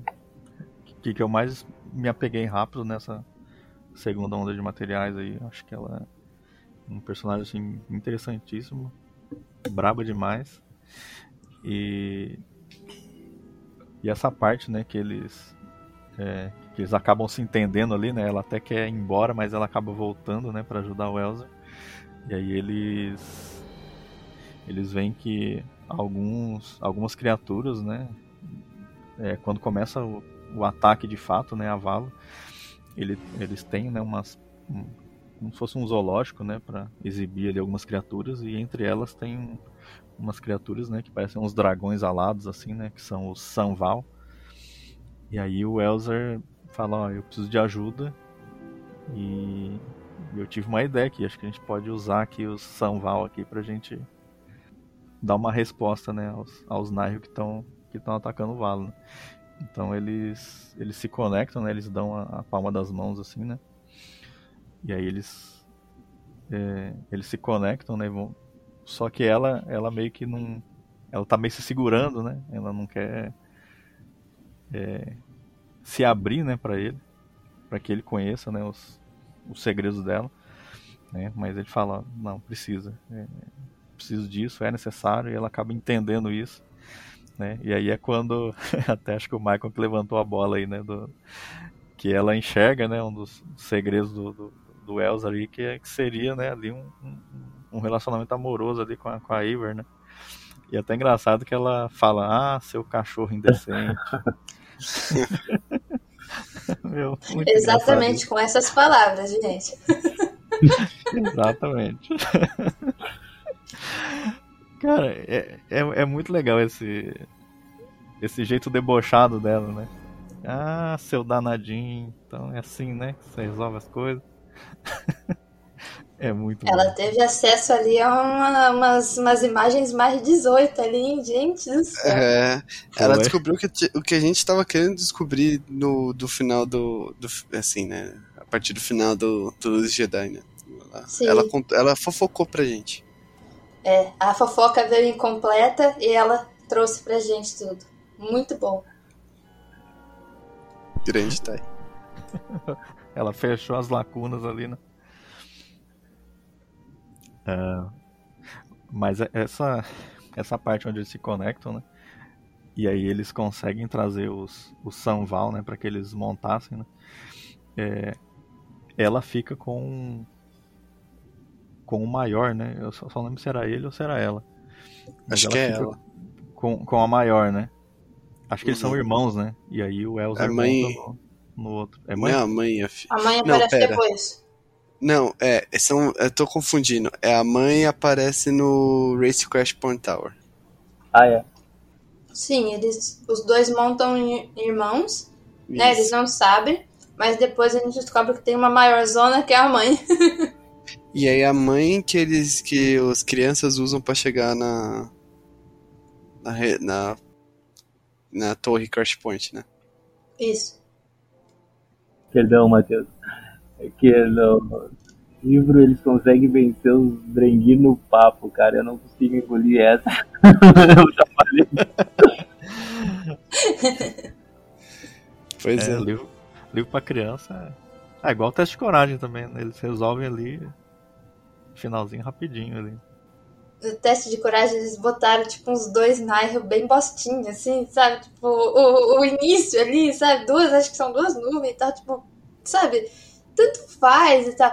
Aí no Crash Point eles põem os Dranger, mano. Eles põem dois Dranger, tipo, o, o que vem assolando a galáxia inteira, e eles convencem no papo.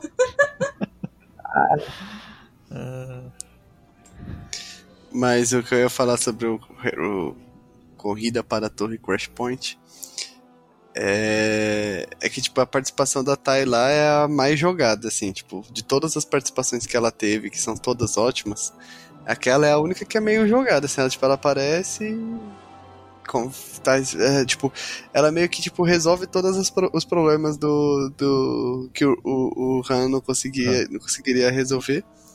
Uhum. Ela aparece, resolve e vai embora. É, é basicamente isso.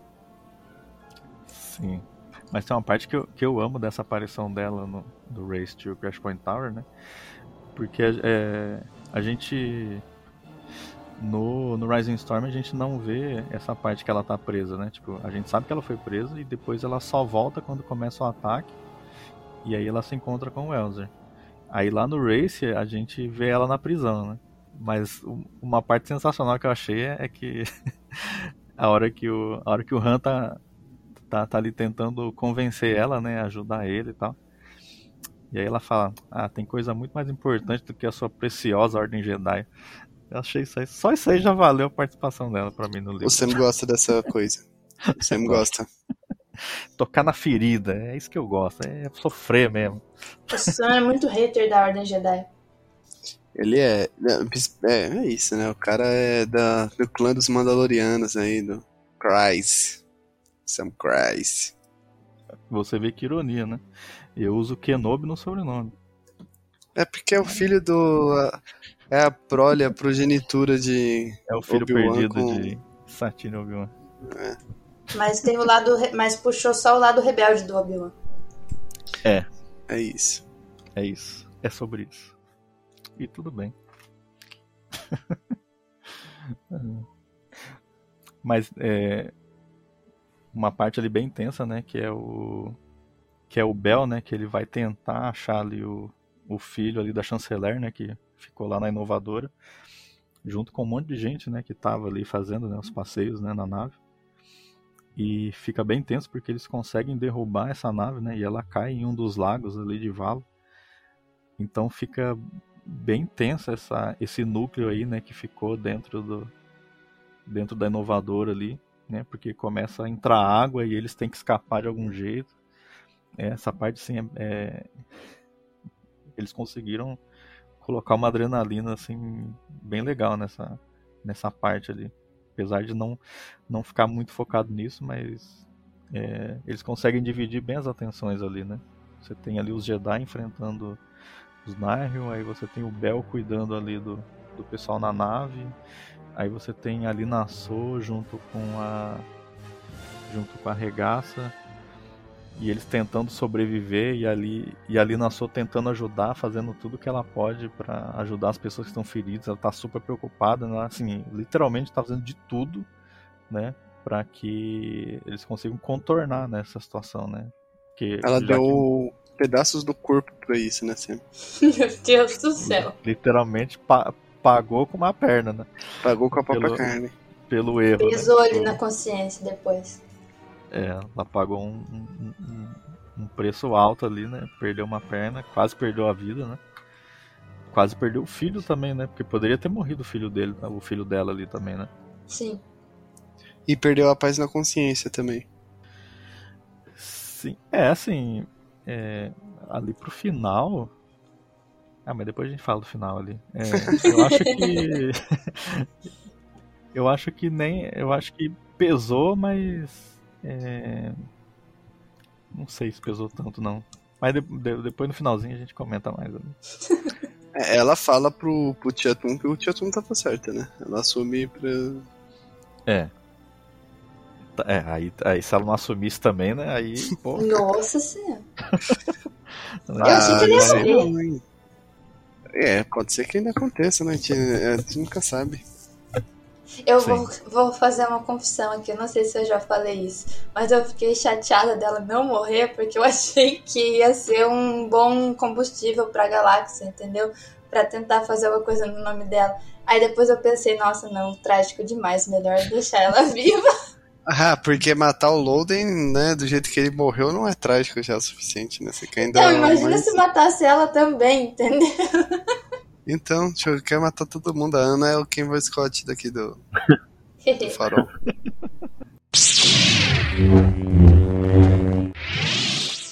Aí a gente. Nesse. Nessa, conf, nessa confusão do ataque, né, a gente tem ali as, é, as comunicações né, que foram foram interrompidas, né, pelos Nihil. E aí eles não conseguem pedir ajuda, né? Tipo, eles têm que se virar com o que eles têm ali. E, e aí se torna um, um, problema sério, né? Que até então, né, até as comunicações é, serem restabelecidas, né, eles passam os apuros ali, né? Porque os Nihil estão em maior número, né? Do que eles, eles conseguem ali, pedir né? ajuda, né? Ah, não tem como pedir ajuda porque as comunicações estão tudo bugadas. É, por causa da torre Crash Point. Da... É, torre Crash Point, né? Mas eu acho que, além disso, tem alguma coisa também de interferência das naves, não tem? Porque quando restabelece a comunicação da, da torre, é só a torre, é a parte interna, né? Agora não vou lembrar desses detalhes, mas eu sei que a torre tinha uma, uma, uma parte importante na, no interrompimento das comunicações. Mas eu acho que ela só, só funcionava, tipo, quer dizer, o, o interrompimento das, do funcionamento dessa torre só, só atrapalhou a comunicação dentro do planeta, né? Então, tipo, entre os Jedi que estavam lá dentro. Pro, pro mundo externo, pro, pro fora mundo, né? Pro, pro resto da galáxia, mesmo com a torre consertada, ainda tava com problema nas comunicações, porque eu acho que tinha alguma coisa a ver com as naves que estavam orbitando lá. O bloqueio, é. Acho é. que as naves orbitando era, era um bloqueio, né? bloqueio que estava impedido, sinal. Tanto é que a cinegrafia. Dos naves. É, isso. A repórter lá que estava. É. Ficou incumbida de tentar resolver essa situação. se não me falha a memória agora. Sim. Uhum. E a gurizadinha Ah, Real. Real Title. Caraca, eu tô mandando muito nos nomes, geralmente nunca lembro de Tá bem. ninguém. Tá vendo que evolução? eu Cê é louco. É aí que a gente tem, né? É quando eles, eles conseguem, né, finalmente é, conseguem restabelecer as comunicações, que eles conseguem chamar, né, o exército de dos, Trogu, dos Togrutas, né? O exército de Chile. Aí que a coisa começa a ficar ficar mais justa, né? Que eles conseguem ali ter uma ter uma vantagem ali, né? Sobre os Nihil. É, os caras são brabos, Togruta, bicho. né? Sim. Tipo, não lembro Cê quem é comentou, mas falaram que parecia aquela cena lá de, lá de Ving- Vingadores Ultimato. Começa a aparecer as naves aí de, de tudo quanto é lugar. Ah, os, os Togrutas são equivalentes aos Wakanda. É, Né? pique isso, pique isso mesmo.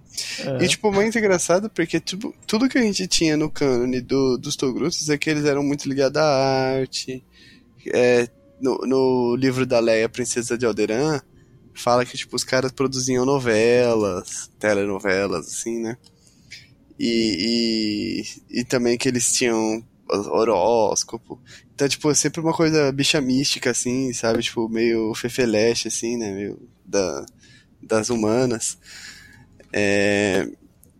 Aí você vê no, no, no, no Rising Storm que, o- que os caras lá, eles tinham uma coisa de caçadores, de porrada, exército, uma pá de coisa militar, os caras também estão pra porrada. Além de ter a Sokatana, né, que é perfeito. É. Concordo contigo. Todos os vídeos. E o legal é que quando eles chegam, eles vão logo atrás da regaça, né? E, e meio que tratam com uma certa indiferença a, a chanceler como se ela fosse a culpada de tudo, né? E aí, lembrando daquilo que o, que o Sam comentou antes, né? De dela salvando, se colocando à frente, ou como tu mesmo colocou, né, Matheus? Deu a perna pra deu a carne pela, pela causa. E a regaça defende a chanceler, né? Ela fala, olha, eu vi o que fez, né? E não tem como não apoiar alguém que faz uma coisa dessas. Não foi com essas palavras, obviamente, mas ah, ficou muito, muito legal isso, né? Foi uma sacada muito boa, né? Pelo exemplo, ela, ela conseguiu fazer aquilo que ela almejava com a feira. No final das contas, né? aproximar mais os povos, né? inclusive os topucos. Sim. Nossa, cara, essa parte aí, bicho, pra mim foi, foi um soco no coração. Porque, tipo assim, é, tinha, né? é, tinha passado o ataque, né? E tudo mais, estavam se recuperando. A Lina So, né? Tava, tava no hospital, né? Tava de cama tal, se recuperando ainda. E aí ela recebe, né? A transmissão de, de, de Chile, né? Lá dos Togrutas, né? E aí. Aí ela ouve, né? Que ela fez tudo que ela podia tal. E, putz, essa parte pra mim foi emocionante demais, cara. Quando chegou no final do capítulo ali, eu já tava é, com os olhos marejados já. cara. Porque, é, né, por tudo que aconteceu na feira e tal. Ela errou, errou, né? Mas também ela, ela tentou, né, fazer de tudo ali, né, pra, pra tentar é, conter os danos, né? E e fez isso ao ponto, né, de até, né, se fosse pra morrer, ela tinha morrido, né? Porque tanto que quando quando termina, né, a parte, parte do ataque, ela ela tá nos braços ali do do, do Stellan, né, que tá todo machucado e tal, e aquilo foi, fala que foi transmitido, né, pra pra toda a galáxia. Né, o Stellan todo machucado tal, quase morrendo também com ela nos, nos braços assim. Então, cara, é, esse capítulo é muito bonito, cara. É muito legal, assim, essa. Essa troca, né, de. É, troca de experiência, né? E, e aonde mudou, né, a visão que, que os Togrutas tinham da República, né? Que era. Tinha, né, esse impasse aí, essa. meio que uma aversão, né, dos, dos, dos Togrutas com a República, né? E essa imagem mudou, né? Depois do que eles viram, né? O que ele nasceu é, né? Não é só o que ela fala, né? Toda essa conversa, né? De somos todos a República, não é, não é só slogan bonito, né? Para aparecer nos, nos, nos holo, holo jornais aí da, da galáxia, né? Realmente ela, ela vive, né? Isso, apesar de ela é, não ser perfeita, né? Mas ela assume erro, né, e, e faz de tudo, né, para contornar. Então, cara, é bem interessante a forma que abordaram isso daí. Achei que o Kevin Scott matou a pau nisso aí, cara. É, ela colocou a prova. Nossa, a narrativa te contagia mesmo, né? Te mexe contigo. Né? Mandou muito bem. Em tudo, né? Não é porque ó, é um dos melhores livros dessa dessa não só da fase, mas de toda até então projeto Luminous, né? É, eu digo que esse é o livro que de Star Wars é o melhor livro que, que eu já li, com toda certeza. Eu tô inclinado a concordar, né? Eu tava com o Mestre Aprendiz, né, como meu favorito até então, mas esse aqui tá conquistou o lugar. É, eu, o nome da, da regaça é Elarek Yovete. Hum, Elarek. Eu achava Elarek que Elarek era o sobrenome dela. É, ah, é, é o nome. nome. E o sobrenome é Iovete. Ivete. A Ivetinha. Dona Ivete. Iovete. Mas é, da Lina, eu, eu nunca fui muito com a cara da Lina porque eu, ach, eu achava ela perfeita demais. E eu tinha, sei lá, um receio disso, sabe? Eu falava, não, alguma coisa vai dar ruim disso. E eu gostei que mostrou que ela errou, sabe? Que apesar de tudo, né, dela tentar fazer as coisas do lado do jeito certo, mas infelizmente tudo errado, ela erra, um erro catastrófico, e depois ela fala, não, eu errei e tal, e se desculpa por isso e então eu gostei que eles deram uma diminuída nessa perfeição dela, se eles mostraram, olha, ela também erra, ela é passível de erros. E aí eu odiei ela de novo porque ela pôs o Stellan pra ser cachorrinho dela. Cadelinho. É, era isso que eu ia comentar lá aquela hora que a gente tava ali no meio do ataque ainda, né? Porque aí já em sequência, né, a Lina fala Ô Estela, você vai trazer esses caras justiça, não vai? Mas tipo, não, é, não foi nesse tom, né? Foi tipo, pegando na mão a mulher de cama sem uma perna. Imagina o Stella naquela hora. Eu quase morri, você vai me ajudar? Aí eu falei, mano, caraca, que situação. E tipo, é, é tipo, a gente vê assim um, um cenário se formando mais ou menos com o que a gente vê nas prequels, né? Tipo, o chanceler é muito próximo à ordem, a ponto de começar a dar ordem, né? Tipo, falar, ó, o próximo passo de vocês é isso aqui. Nossa, eu senti demais, mas demais a cena em que o Palpatine fala pro Anakin que ele vai ser o representante dele no conselho. Uhum. Eu falei, mano, ela tá interferindo igualzinho. Eu falei, não, mulher, não faça isso. Então, por isso eu estou muito brava, porque é aí que a Ordem Jedi tá começando a cair. É, tipo, quando ela estende a mão e fala assim, vem comigo, é tipo, basicamente, tipo, vamos fazer a Ordem Jedi e a República cada vez mais próximos e, tipo... É isso que a gente vê nas prequels. E aí que mora o erro. É aí que mora o erro. Exatamente. É. É o começo do fim. É, quando começa. É, a gente já, já viu né, acontecer, né? Quando você ajunta ali é, religião com política, né? É grande chance de, de você desvirtuar né, o, o objetivo original né, de cada coisa. De uma né? e de outra, né? Aí começa a se fundir, aí começa a se perder, e aí vai, vai depender muito de quem está à frente, né? Então, é, vai depender da agenda de quem está na frente ali, é, qual é a agenda que ele vai seguir, né? Então, é, isso aí é muito perigoso. Mais uma vez, acho que vida, como o Matheus falou. Né? A gente vivenciou isso na nossa história, né? Nós tivemos um período em que igreja e Estado estavam unidos e depois houve um afastamento. Foi períodos conturbados né? na nossa história. E a gente está vendo isso agora na, no universo Star Wars. E é interessante ver isso. A gente tá vendo isso também no período do, do Brasil, né? A cristianização do, da política tá cada vez mais firme aí, né? A bancada, a bancada. Mano, a gente ter uma bancada evangélica no Congresso e no Senado é tipo a coisa mais ridícula que poderia o Estado é laico. Nós temos laico. uma bancada é evangélica.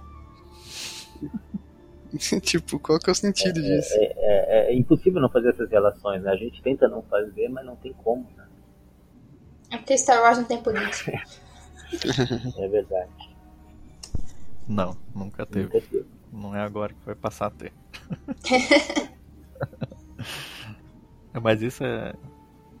Isso é muito legal, né? Isso, isso, isso aproxima mais o leitor da história, né? Quando você coloca elementos assim que não é tão longe, né, da, da nossa realidade, né? Aí fica mais fácil você compreender, entender os pontos ali. Ah, sim, mas tem um pessoal aí que, que não consegue. Bom, eles conseguem fazer essa leitura, eles conseguem sair da, da vida pro livro, mas não conseguem voltar do livro pra vida, tipo, e ver tipo, esses paralelos, né? Tipo, uhum. não consegue fazer a leitura completa, porque no final das contas é isso, tipo, fica voltando esse paralelo, né? Sim, né? Não vê os erros, né? E, e que aquilo, né, pode ser uma pode ser uma experiência, né? Pode ser um exemplo, né, de que acontece na vida real, né? Pode acontecer, né? E, e pode ser um uma dica, né, de, de como poder evitar situações como essa quando você vê. Pois é. Bom, é... acho que já partindo ali pro final, né? Depois que a que teve, né, todo esse todo o ataque, é... a feira já era, muita gente morreu, né, de ambos os lados, né? Tiveram perdas. E agora a gente tem os Jedi, né, tentando né, chegar nos, nos Nairo, né, saber aonde que eles se escondem, porque até então, né, eles não imaginavam que tinha sobrado, né, é, tanta gente assim, né, e que eles poderiam é, fazer um ataque desse, né. E aí eles tentam bolar uma forma de, de tentar antecipar, né, um, um, um próximo ataque. Né? E aí eles eles criam ali né, um, um, plano A e um plano B, né? A gente tem umas coordenadas aqui que pode ser em Gretzel ou pode ser em, em Hetzel, né? Que foi lá no lá no o primeiro o primeiro a grande emergência, né? O grande desastre foi lá em Hetzel. Então eles tinham ali, ó, a gente tem esses dois pontos aqui, né? A gente pode e eles sabiam, né, que que tinha alguém dentro do dentro do, do, do Senado que é, que estava passando informação para os Nile, né? Então falou assim, ó, vamos jogar uma isca aqui, ó, a gente vai falar que a gente está indo para lá, mas na verdade a gente vai pro pro outro lado. Então fala que a gente vai pro ponto A, mas vamos pro ponto B. Eles acabam chegando ali em Bretzel, né, que é onde o, o os Tempest Runners é... Nossa, mas aí, tipo, esse plano, na verdade, tipo, são em duas partes, né? Tem a parte do, do divisão, de mandar, tipo, ah, a gente vai pra Cyclor ou vai para Hetzel. E a coisa de Gretzel é tipo aquela coisa tipo de colocar um rastreador na, na nave do do de um Nihil que ficou preso e que, ah, que... é verdade. E, Tinha a aí... metida na história também. Isso, aí ela foi sequestrada, tipo, de uma maneira que não era para ter acontecido, mas ela acabou sendo sequestrada. E aí o plano era duas partes. Uma parte era atrair os Nihil para um ataque e enfraquecer eles na base deles e descobrir onde era a base deles através do rastreador na, na nave de um, de um capturado. Verdade, cara, bem lembrado. Bem lembrado. É, a, a Clary, né? Eu até zoei uma vez que ela é. É tipo o alter ego maligno, né? Da Yvonne Starros, né? Porque ambas são. São super jovens, né? E, e são super. É, super inteligentes, né? Gênios, né? Tem um potencial enorme aí, mas uma é pro mal, né? Que é a Claire. E a outra é a Avon, né? Mas bem lembrado, Matheus, bem lembrado. Né? Eles conseguem chegar em Gretel, né? Graças a, a, a isso que deu errado e acabou dando certo. Né? É. Nossa, mano, que essa menina me irritou. Não tá escrito. É, porque ela faz uma. Ela faz uma barganha, né? Com a, com a Lorna, se não me engano, né? Tenta, né? Ela tenta, vender os Jedi, aí ela fala, ah, é porque é, né, quem faz os dispositivos é ela. E ela fala, ah, eu sei fazer um dispositivo tal, tal, né? Que é, é o que faz com que os sabres de luz não consigam ser ligados e tal. E eu posso te dar os esquemas e tal, não sei o que lá. E ela pega e fala, tem dois Jedi que vieram comigo. Beleza.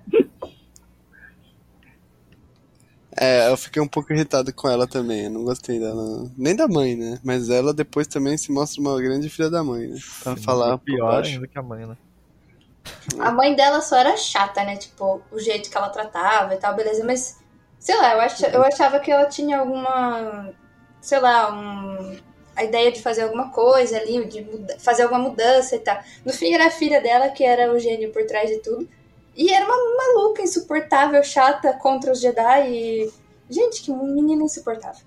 E a espécie delas é uma espécie nova, que foi criada para elas, assim, tipo, elas são a primeira aparição de Canon e Legends, inclusive.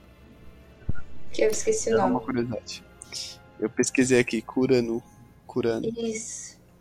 Uma curiosidade interessante essa, não, eu não sabia. Sim. E a gente tem esse esse rolê, né? Enquanto os, os, os Jedi estão chegando, né? E, e os Naivos se preparam ali para para receber, né? Os, um, um, ataque Jedi, a gente tem o Loden, né? E finalmente a gente é, a gente vê ali, né? O, o, o, tão esperado reencontro, né? Entre o Bel e o e o Loden, né? O, o Bel consegue se infiltrar ali junto com a Indira, né? Na base, né? E eles vão tentando encontrar o Loden, né? Em contrapartida, né, o, o, o Loden ele consegue ali é, dar uma escapada ali do, do, do Margion, né, e do, e do cientista, né, o Water Sound, né, Water Sound. Water Sound.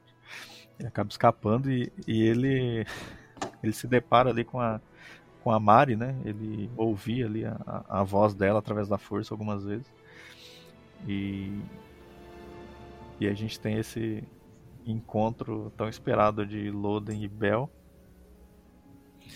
Né, que o Loden, cara, tá numa situação ali é, deplorável, né? Ele tá magro, ele, ele tá sem os lecos, né? Que o, o pessoal cortou, né? Tortura e tudo mais, deixava ele sem comer e tal. Tinha aquele bagulho das luzes lá, né? Que tipo, ele não enxergava direito porque tinha umas luzes nos olhos deles cegando ele. Gente, era um negócio assim. Muito cruel. De inquisição. Sim.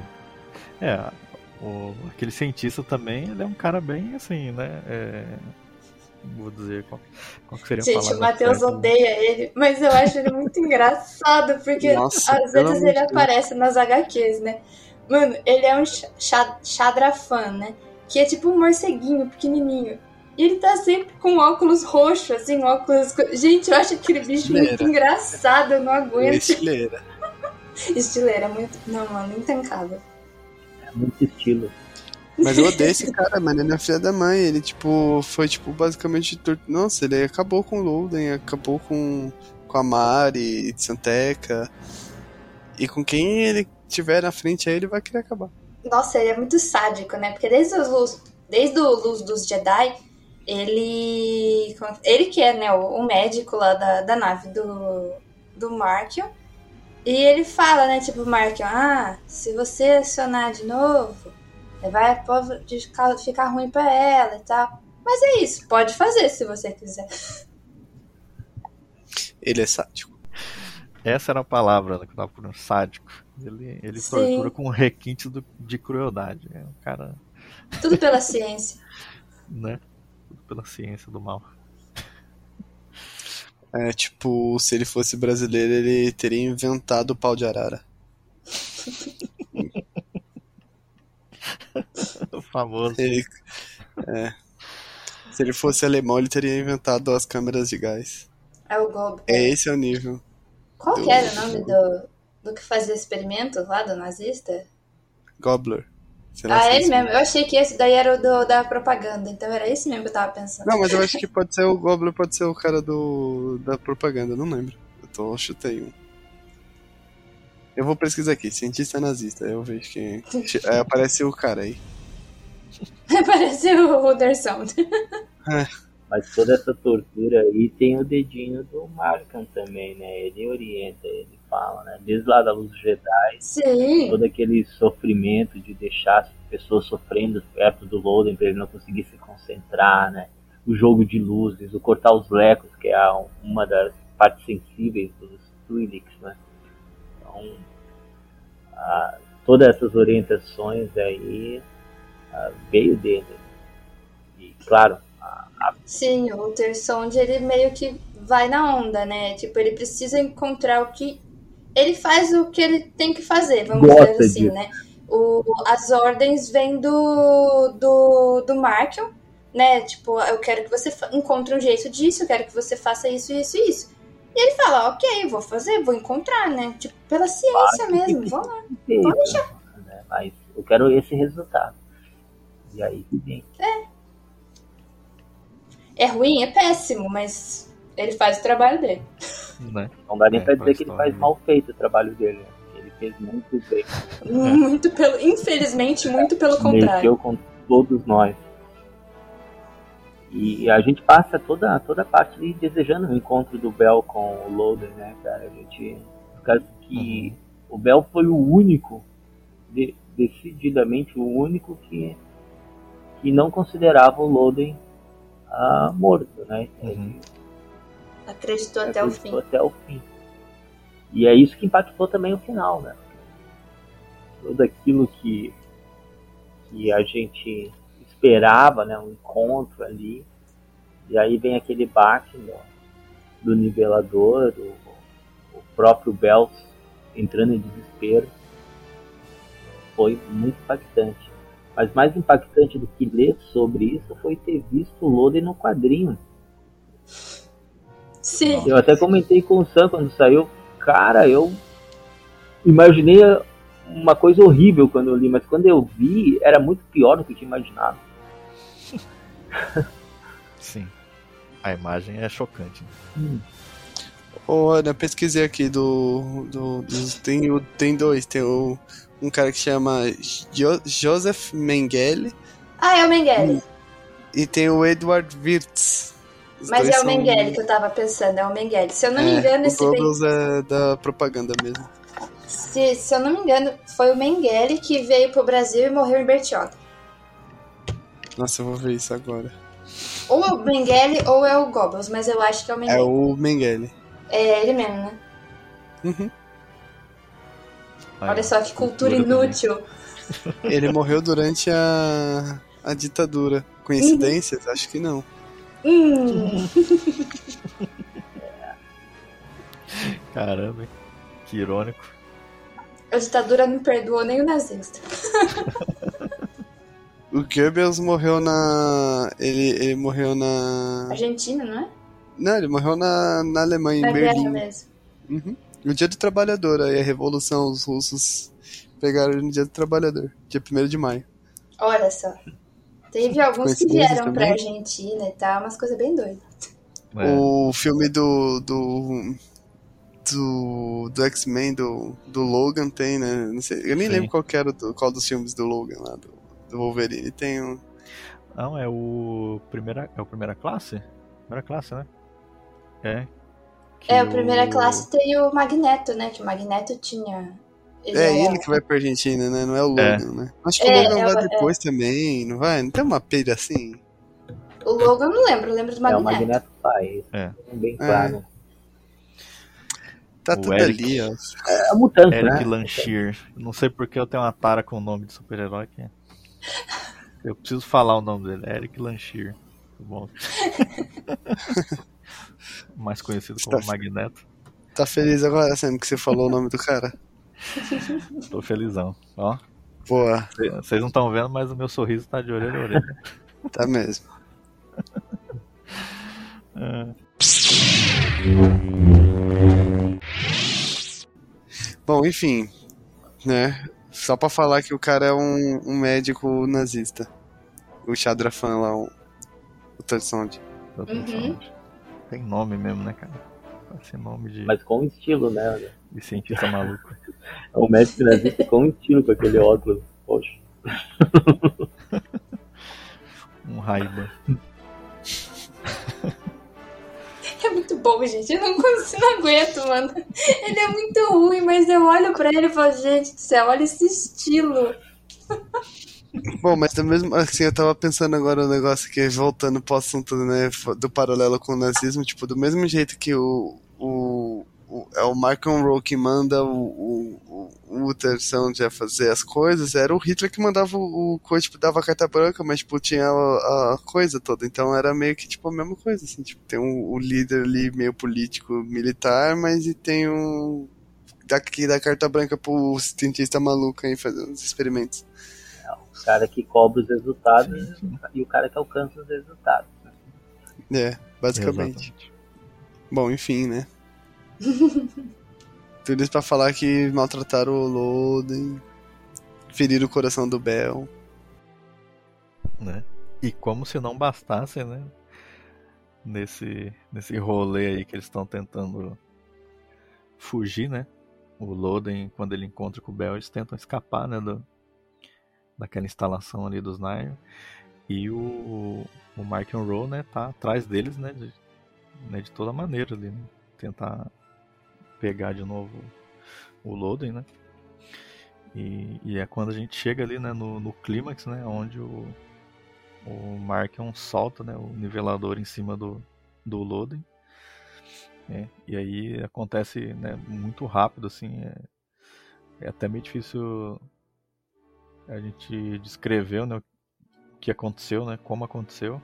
Mas a gente sabe ali que né, após o, o nivelador alcançar o Loden, né, fala que ele se torna ali um, como se fosse uma estátua de pedra. Né? E o Bel meio que fica é, tipo, ele não, ele não consegue reagir, né? Tipo, como se ele ficasse paralisado ali, né? Sem conseguir, né? Reagir, né? Tentar se defender. E abre uma outra interrogação, né? Quando o nivelador age, ele age em um único Jedi, pro, causando o efeito pior, né? O efeito mais devastador, e nos demais ele atua de outra forma. Ah, porque até então a gente sempre teve, a gente só viu dessa forma, né? Tanto nos quadrinhos quanto no, no livro. Um Uhum. se transforma em pedra e outros perdem a conexão e entram em desespero. É, estão mais Uhum. próximos ali.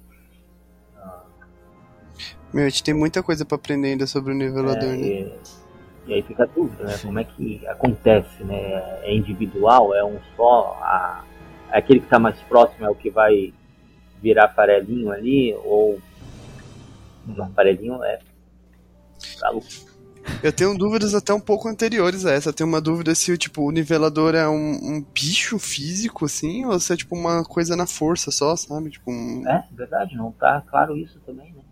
Corpóreo ou incorpóreo. Isso. Tipo, é um receptáculo, tipo um.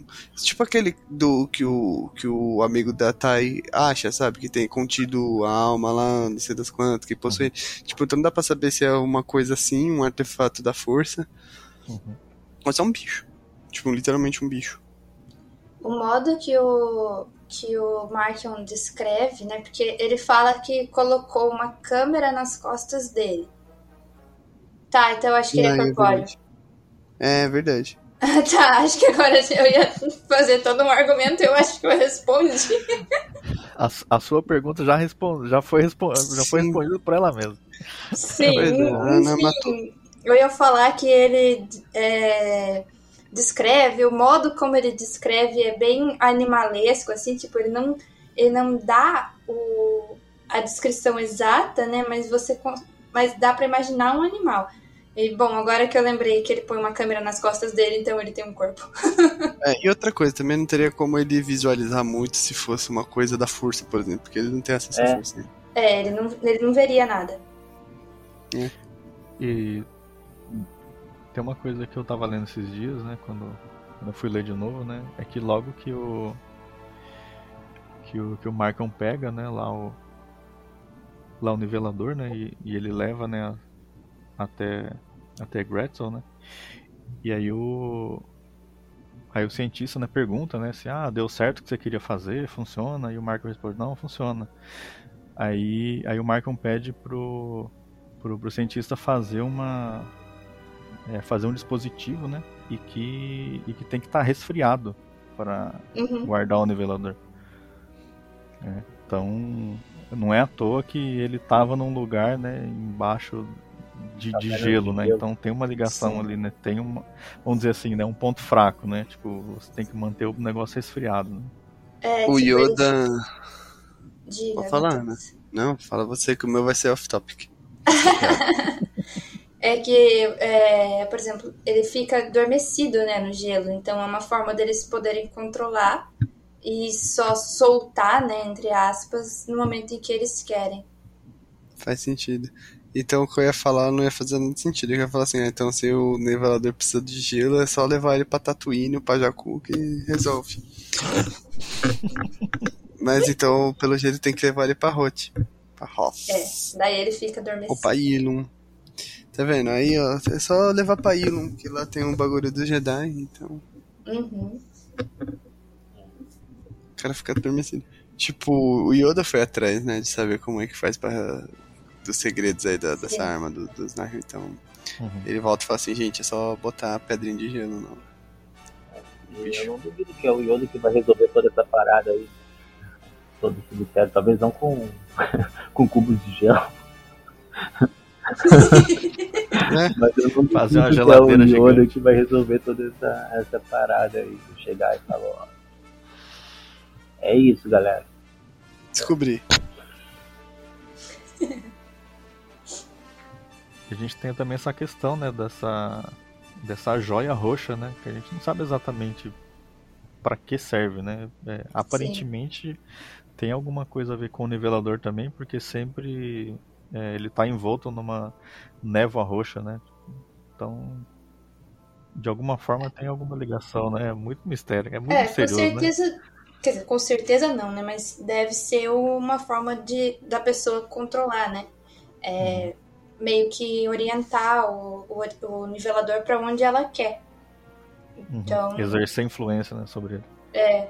Que inclusive pode ser como o nivelador escolhe o Jedi que, como o Maicon colocou, vai virar farelinho. Pois é, pode ser mesmo. Virar farofa. ah, porque se não tiver o controle e solta ele, o que, que ele faz? Para onde que ele corre? Pra onde ele se dirige. É. Uhum. Vai que é, ele vai destruindo que... tudo, né? É tipo controle de carrinho de controle remoto, né? Sim, você aponta e atira, né? Porque senão ele, ele seria tipo um... senão ele seria tipo um. É, ele iria pela força, né? Onde ele sentisse a força, ele. Sim. Que é um Ou então, tipo, é só uma coleira, né? Tipo uma coleira pro Mas cachorrinho. Mas aí entra uma contradição, é. né? Porque a força tá presente em todas as coisas. É, é o ponto de convergência, então, é. da força. Ele vai aonde ele sente mais forte. Midi-chlorians. Midi-chlorians. Mas a gente tem ali, é, eu lembro que em, em, Clone Wars, naqueles episódios da, da temporada 6, né, tem todo um arco ali do, do Yoda ali, né? E tem uma parte que ele vai até, né, o vai até Morabend falar com o Bane lá. É, eu não sei se foi exatamente nessa parte, mas é, naquela parte onde, onde o Dukan e o, e o Palpatine estão fazendo aquele ritual, né? pra, pra, pra tentar pegar o Yoda, né? Tem uma tem uma parte ali que é onde os Siths eles é, queimavam os, os Jedi, né? E ali naquele ponto é onde as sacerdotisas da força elas não conseguem entrar. Então é, pode ter pontos aonde a força não entra. Tipo nivelador. Tem alguma coisa a ver com isso aí, porque é a ausência da força, né? Ele cria tipo um bolsão ali. É tipo o Isalamiri do Legends. Caraca, bicho, eu não faço ideia o que, que pode ser esse, esse bagulho. É, É muito muito, misterioso, né, muito. né? Mas isso que é legal, né? Que a gente fica tentando, né, montar uma teoria, né, ou alguma coisa pra tentar E vamos montar tá esse tudo. Com Provavelmente. Ou vai ser uma coisa bem mais simples, né? Ou vai ser uma coisa muito simples e a gente tá viajando, ou, enfim. Isso acontece também.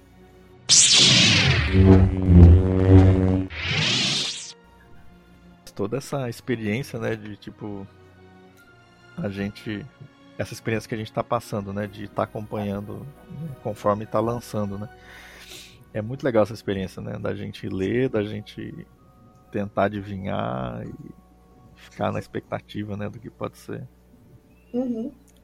É muito legal, cara. Pô, muito bom. E, e vocês notaram como, como diverge a forma que a gente interpreta as coisas, né? A- Ali quando a gente estava pensando no nivelador, cada um pensou numa coisa diferente, né? E talvez não seja nada disso, né? A gente nem sabe. Sim. Talvez seja tudo isso junto, não sei também. né? Sabe? É. Sim. Mas isso é legal também, né? Você conversar com várias pessoas, né? E, e sempre você vai ter um, um ponto de vista que você não, não tinha imaginado, né? E isso vai somando também, né? a- ao seu conhecimento, né? A gente vai agregando, compartilhando, né? É, é como a gente vai evoluindo, né? É, e, e já que nós falamos ali rapidamente, não tão rapidamente assim, mas do loading, voltar lá no primeiro ponto, lá da visão do, do Elsa, né, por causa que ele, ele viu isso, né? É, se a gente for ler na íntegra, ele vai ver, ah, se vocês permitirem, eu vou ler na íntegra para vocês, pode ser? É, ele estava ele tava lá em na lua de Asha, que, que mais uma vez foi confirmado como canon, né? Gostei muito disso. Ela já tinha sido citada lá pro, na terceira temporada de Rebels, né, pelo Bendu, mas ele estando em Asha, eu achei muito legal. E ele estava buscando, né, na, na força a resposta, né? E aí se lê o seguinte, ó, na página 12 do livro. ali. E a força falou com tamanho ímpeto que Elsa foi arremessado em um rodopio, imagens passando diante de seus olhos ardentes como raios púrpura. Eiva, Stella, uma Tolotiana, Indira estou? Não, um dos tentáculos estava faltando. Um rosto desconhecido contorcido em fúria. Ossos partindo, pele rachando. Olha só o que, que ele viu ali na, na visão. Ó. O rosto desconhecido, contorcido em fúria, certamente ah, ou era do, do Margon, ou era do, do próprio nivelador, não se sabe, né? Não fica claro. Ossos partindo, pele rachando, é óbvio que é, ele sentiu ali, embora não estivesse claro para ele, né? Ele viu a morte do Loden ali, certo? E as outras visões são coisas que a gente já comentou, né? Que, ele- que se mistura, né? As visões para os Jedi, elas não são claras como assistir um filme, né? Elas são confusas. E acabam se misturando como um sonho. Mas é legal essa ligação do início do livro com o final, né? Eles fazem essa ponte direta e nos remete mais uma vez a, a pensar no que o Elsa viu né, na sua visão quando estava em Ashla. É, e também um pouco do que ele vê no final de Luz do Jedi, né? Que a gente pensa que é só, tipo, a- a- o ataque em Valo, né? E que, tipo, meu, isso já cumpriu a, a profecia do Elza. Mas tem mais. Sim. É, e ele, no Luz do Jedi, a, o principal da visão dele é o medo, né? Que ele acha que é, foi ali em Valo, mas não foi. O medo mesmo foi sentido quando o nivelador soltou, quando foi liber, liberado ali, né? Então a gente vê que não descumpriu nada ainda, tá se cumprindo, né? Então tem muito mais horror para acontecer aí. É a interpretação, né? Ele interpretou como aquele momento que ele meio que decaiu pro lado sombrio, toda aquela questão, e não, não é isso, né? É todo aquele terror que o nivelador causa que a gente pôde ver no Bell e também a gente pôde ver na Kib, nos quadrinhos, né? Medo, né? Favor. É, alguém quer fazer algum comentário final aí? Medo. Só tem medo. né? Só existe medo. Só existe medo. Só o medo. O medo de abrir e não fecharem. Acho que eu já, já, já tietei demais o Markman, né? Não precisa mais. Esse livro foi o livro que me fez gostar muito do Michael como vilão. Viu só? Eu gostei, eu já comecei a gostar dele desde o momento que ele meteu o soco na cara do Kazi. Ali foi o momento. Ali foi assim, foi acho que o, o divisor de águas que eu falei, mano, ele é sensacional. Eu já amei, porque eu adoro o Kazi, eu acho ele sensacional. Mas ele é burro, ele é inconsequente, ele é maluco. Então, tipo, ter alguém que simplesmente meteu um soco na cara dele e falou, jogou todas as verdades para ele, eu falei assim, não. Deus, é ele. Tirou o chapéu. Colocou ele no lugar dele, né? Nossa, demais. e o e o Kassav nem nem tenta reagir, né? Não, depois ele arranca a mão dele fora, entendeu? Nem tem como reagir. tipo, fica aí, meu filho, deixa, deixa os adultos aqui. E depois ele pede pra ele, ele tá todo mundo indo embora, ele chama Kazi, você esqueceu uma coisa e aponta pra mão dele no chão. É. Nossa, muito bom. Olha o nível desse cara, então eu falei, mano. Não, é. Sociopata, é... psicopata, alguma coisa, cara aí é. é. É, compreensível essa, essa admiração pelo, pela vilania do Marco, porque o cara ele se supera mesmo. Então, ele já tava, eu já tava assim ali, né? No, no, naquele momento. Eu falei, nossa, não, ele é sensacional. E aí depois teve o final, que ele chega pro Loden, ele prende o Loden, você vai descobrindo que tudo o que aconteceu foi tudo um plano dele, tudo o que aconteceu no livro foi obra dele. Ele chega pro Loden e fala: Eu não vou chegar aqui e falar o meu grande plano secreto e tal, porque não tem. Ele falou assim: Eu vou fazendo acontecendo, sabe? E, cara, só fui me admirando mais. Chegou nesse livro, eu falei: Meu Deus, aonde ele vai chegar? E a cada capítulo ele ia indo mais longe do que a gente imaginava. A gente vê ele errando e a gente vê ele contornando maravilhosamente. E a gente vê o quão, quão longe ele ainda pode ir com o nivelador. Então, tipo, mano, o cara não tem acesso à força. O cara é literalmente um, um cara qualquer, assim, na galáxia. E ele tá batendo de frente com o Jedi e tá vencendo. Então, Chega, vou parar de falar, porque senão. Imagina quando ele colocar a mão naquele dispositivo que anula a energia, né? Você vai ter um nivelador para anular a força e mais um dispositivo uhum. para acabar com as armas. E não vai ter sabre de luz. É. É, então, tipo, acabou o milho, acabou a pipoca. Jedi vai passar fome. Bom, mas é, é, Nossa, assim, eu, eu, eu gostei do Markham desde o, desde o primeiro livro. E nesse ele se supera.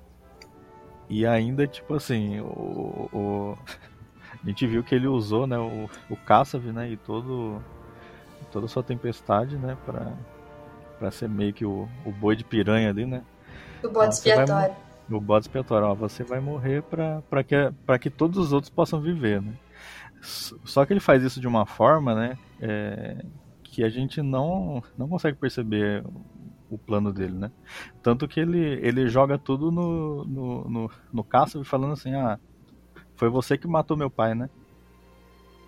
Minutos antes dele, dele acabar destruindo ali o, o, o, os próprios Nairo ali, né? Na, ali na, na Batalha de Kur. E nesse livro é, tem parte que ele lembra, né, do, do passado dele, né? E ele comenta que foi ele mesmo que matou o pai dele. Sim, ele gente. viu que ele é tava genial. rastejando ali e ele só dá o golpe final do pai dele. Então, tipo assim, Nossa, você matou meu pai, que absurdo. Aí a gente descobre, não, alguém deu o, o golpe inicial, mas quem matou Uhum. mesmo foi ele. Safado. Dissimulado. muito, cara. Não, genial, né? Eu fiz até o meme, né? É, é, usei ali aquela cena ali do, ali do Império Contra-Ataca, né? Que é o, que é o Vader, né? É, dando a mão, né? Pro, pro Luke, né? Eu coloquei lá, né? é, em Luz do Jedi, aí o Markham fala, né? Kassab, você matou meu pai. Aí em Rising Storm, não, eu matei meu pai. Então é mais ou menos isso que ele fez. Cara, muito bom, cara. E, e, e é o que a Ana falou, né? Ele é, ele é um cara. Ele é um cara normal, né? Ele não tem nenhum poder especial. Ele, ele tem a genialidade dele Sim. e Do ele tem mal. algo que- do mal, né?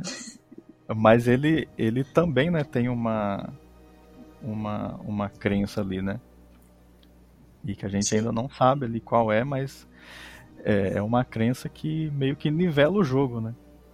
Então, se você tira a força dos Jedi e ainda tem o dispositivo que o, que o Michael come- comentou, né, que você desabilita o sabre de luz, é assim, é, é, é o nivelador, mas tipo, deixa os Jedi em total desvantagem, né? na realidade. Mas é muito bom. Sim, é, a gente comentou aqui, ó, são já tá mais de duas horas de, de, de- de podcast, mas tipo, a gente nem arranhou assim o livro. Então, tipo, o negócio é você pegar e ler o livro, né? Você que tá ouvindo o podcast, é, tem muita coisa nesse livro. É muita coisa, muita coisa interessante, muita coisa que aprofunda os personagens, que te dá uma visão melhor da história. Então, recomendo fortemente né, que você leia o livro. Aproveite aí que a Universo Geek lançou é, em português, então Uhum. né, você vai conseguir aí aproveitar essa história aí que é muito boa. É muito boa. A gente só arranhou ali, tentou pegar as partes principais. Ficou muita coisa de fora, mas né, para ter uma ideia, é, leiam um livro. Leiam esse livro que é espetacular. Bom, gente, então é, já vou já vou caminhando pro final. Se alguém tiver mais algum comentário para fazer, essa é a hora. Não, se a gente fizer mais um comentário, a gente vai discutir, a gente vai voltar e. Né? Eu acabei de lembrar um monte de coisa aqui quando tu falou do livro, daí eu falei, pô, se eu comentar isso aí, a gente não, não, não termina nunca. Pior que é assim, né? É igual o livro, né? Você vai lendo. Ah, não, só vou ler um capítulo hoje. É. Aí você lê dois, três e fala: Não, não, eu tenho que ler outro. Ah, Vai puxando. E vai. Duas horas da manhã e você ainda não foi dormir. Mas mas nós estávamos falando do, do vilão, né, do Marca, quando tu coloca um vilão que não é sensitivo à força, o cara tem que ser diferente, né? Tem que ter um diferencial, né? E, e souberam construir ele com esse diferencial de uma forma que e até quem não é fã dos vilões como eu ah, tem que dar o braço pra cena, não tem como não curtir Sim, o personagem em si, tudo aquilo que ele, que ele proporciona, né? Porque acho que ele nos faz sentir várias emoções ali. né? A gente fica embasbacado com o que ele faz, ah, admirado com as, com as estimulações e simulações que ele faz. Então, ah, a quem for ler o livro aí, quem não leu ainda, quem não começou a ler a, a Alta República, vai se deparar com um dos personagens que está se tornando um dos mais icônicos já. Dentro dos grandes vilões de toda a Sim. saga. sim, sim. Com certeza. Ele é muito, muito bem construído, né? Assim, é, não tem como você não, você não reconhecer, né? O, a construção dele. É, e assim, né? Também, né? Uma, uma boa história sempre tem um bom vilão. Senão, Sim. Se você não, não der um desafio pros. um antagonista, né, pro herói é, mostrar, né, o, o quanto que ele vai ter que evoluir, né, o quanto que ele vai ter que se superar para para conseguir vencer o vilão, né? Então tem que ter um vilão bom, né? E a gente tá vendo que a Alta República tem, né, um, um bom vilão, né? E quando você acha que ele perdeu, ele sempre tem uma carta na manga ali para puxar ali. É. É isso aí. Muito bem, Esse gente. é o roll. Esse é o roll. Rock and roll. Meu Deus. Ô Michael, depois eu vou mandar pra você um videozinho que eu fiz de zoeira. Não sei se você já viu a capa do. do. do Eye of the Storm, né? Que é o. Que vai ser a HQ do, do Marvel, né? Aí, é, a primeira edição, né, ele tá lá no- em cima de um, de um monte, assim, né, tá chovendo e ele tá com aquela roupa de couro, tal, cabelo ao vento. Aí a gente sempre brinca, né, que parece uma, uma capa de, de, de banda de rock, né, dos anos 90. né. Aí eu peguei essa, esse fundo, assim, botei uma música de rock nele, depois eu vou mandar. Agora eu lembro, não sei porque que eu lembrei disso. Aí virou rock and roll. Rock and roll, Nossa, me massa. Não, e até porque no, no primeiro livro é narrado, né, que eles colocam lá um estilo de música tocando, né? Eu não me lembro o estilo agora. É, o do Cássio. sim. É o Rack Punk, eu acho que eles chamam ele. É, Legal. até me fez querer montar uma banda. né? E no, e no audiodrama, né? Tempest Runner, né? é, a gente vê no, no fundinho eles ouvindo rock, né? Sim. Os Nihil ouvem. Então é Mas se canônico. eu não me engano, já tinha sido canonizado em Rebels, porque tem um episódio em que eles. Acho que se eu não me engano, já na terceira ou quarta temporada. É que é muito difícil de saber as temporadas de Rebels, porque parece que é das últimas, porque se fala assim, não, já é pro final, mas aí é a segunda temporada. Fala aí que tá na minha memória. é, que eles atacam uma, uma tipo um- uma grande, não, não é uma nave, um veículo de mineração para roubar esse negócio, que é negócio de comunicação deles, eu nem lembro. É, e aí o, o cara que tá operando a, esse veículo de, de operação, que é tipo meio que um sapo, meio que um lagarto, um anfíbio, sei lá. Ele tá com fone de ouvido ouvindo rock. Mas no, no Esquadrão Alfabeto também tem. Ah, tem uma das personagens que ela literalmente põe todos os tipos de música que não existem aqui, né? Eles inventam os nomes de, de estilo de música e, e ela escuta de todo tipo. Ela põe lá e, e coloca, tipo, a todo volume enquanto ela tá pilotando. E às vezes vaza pros outros no comunicador, é muito bom. No Jedi Fallen Order também tem, né, no jogo. Começa o jogo já com um rockzinho legal. Sim, é muito boa a E música. depois o. Até a gente usa ela na abertura do, do podcast, né? Eu gosto muito daquela, daquela música. E também na, numa parte do jogo mais à frente que, que o, o Cal entra numa arena que ele foi capturado por uns caçadores de recompensa, tá tocando, né? Ele até brinca assim, fala, ah, eu conheço essa banda. O Calcast é cheio da piadinha também, né? Sim. Mas pelo menos a gente sabe que não é só uma banda beat numa cantina, né? Star Wars é muito mais. né? Muito bom, ó. Uma saga que tem rock and roll já sobe no conceito. bom, gente, então é, a gente partir para os finalmente. Ana, pode fazer aí as suas considerações finais, seu jabá.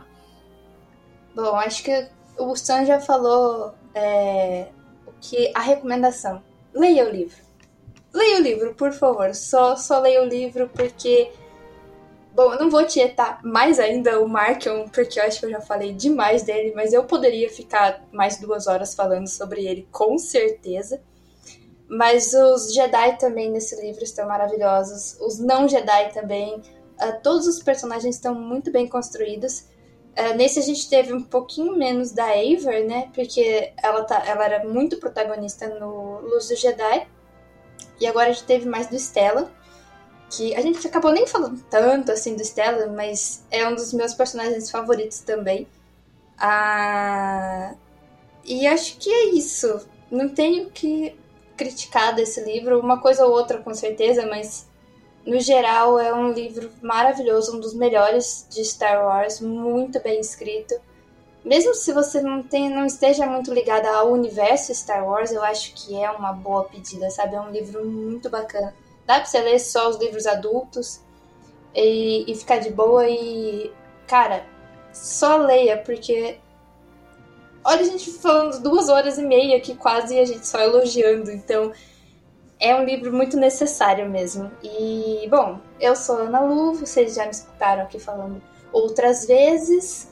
Uh, queria agradecer o Sam pelo convite para poder tietar o meu Mark on Roll.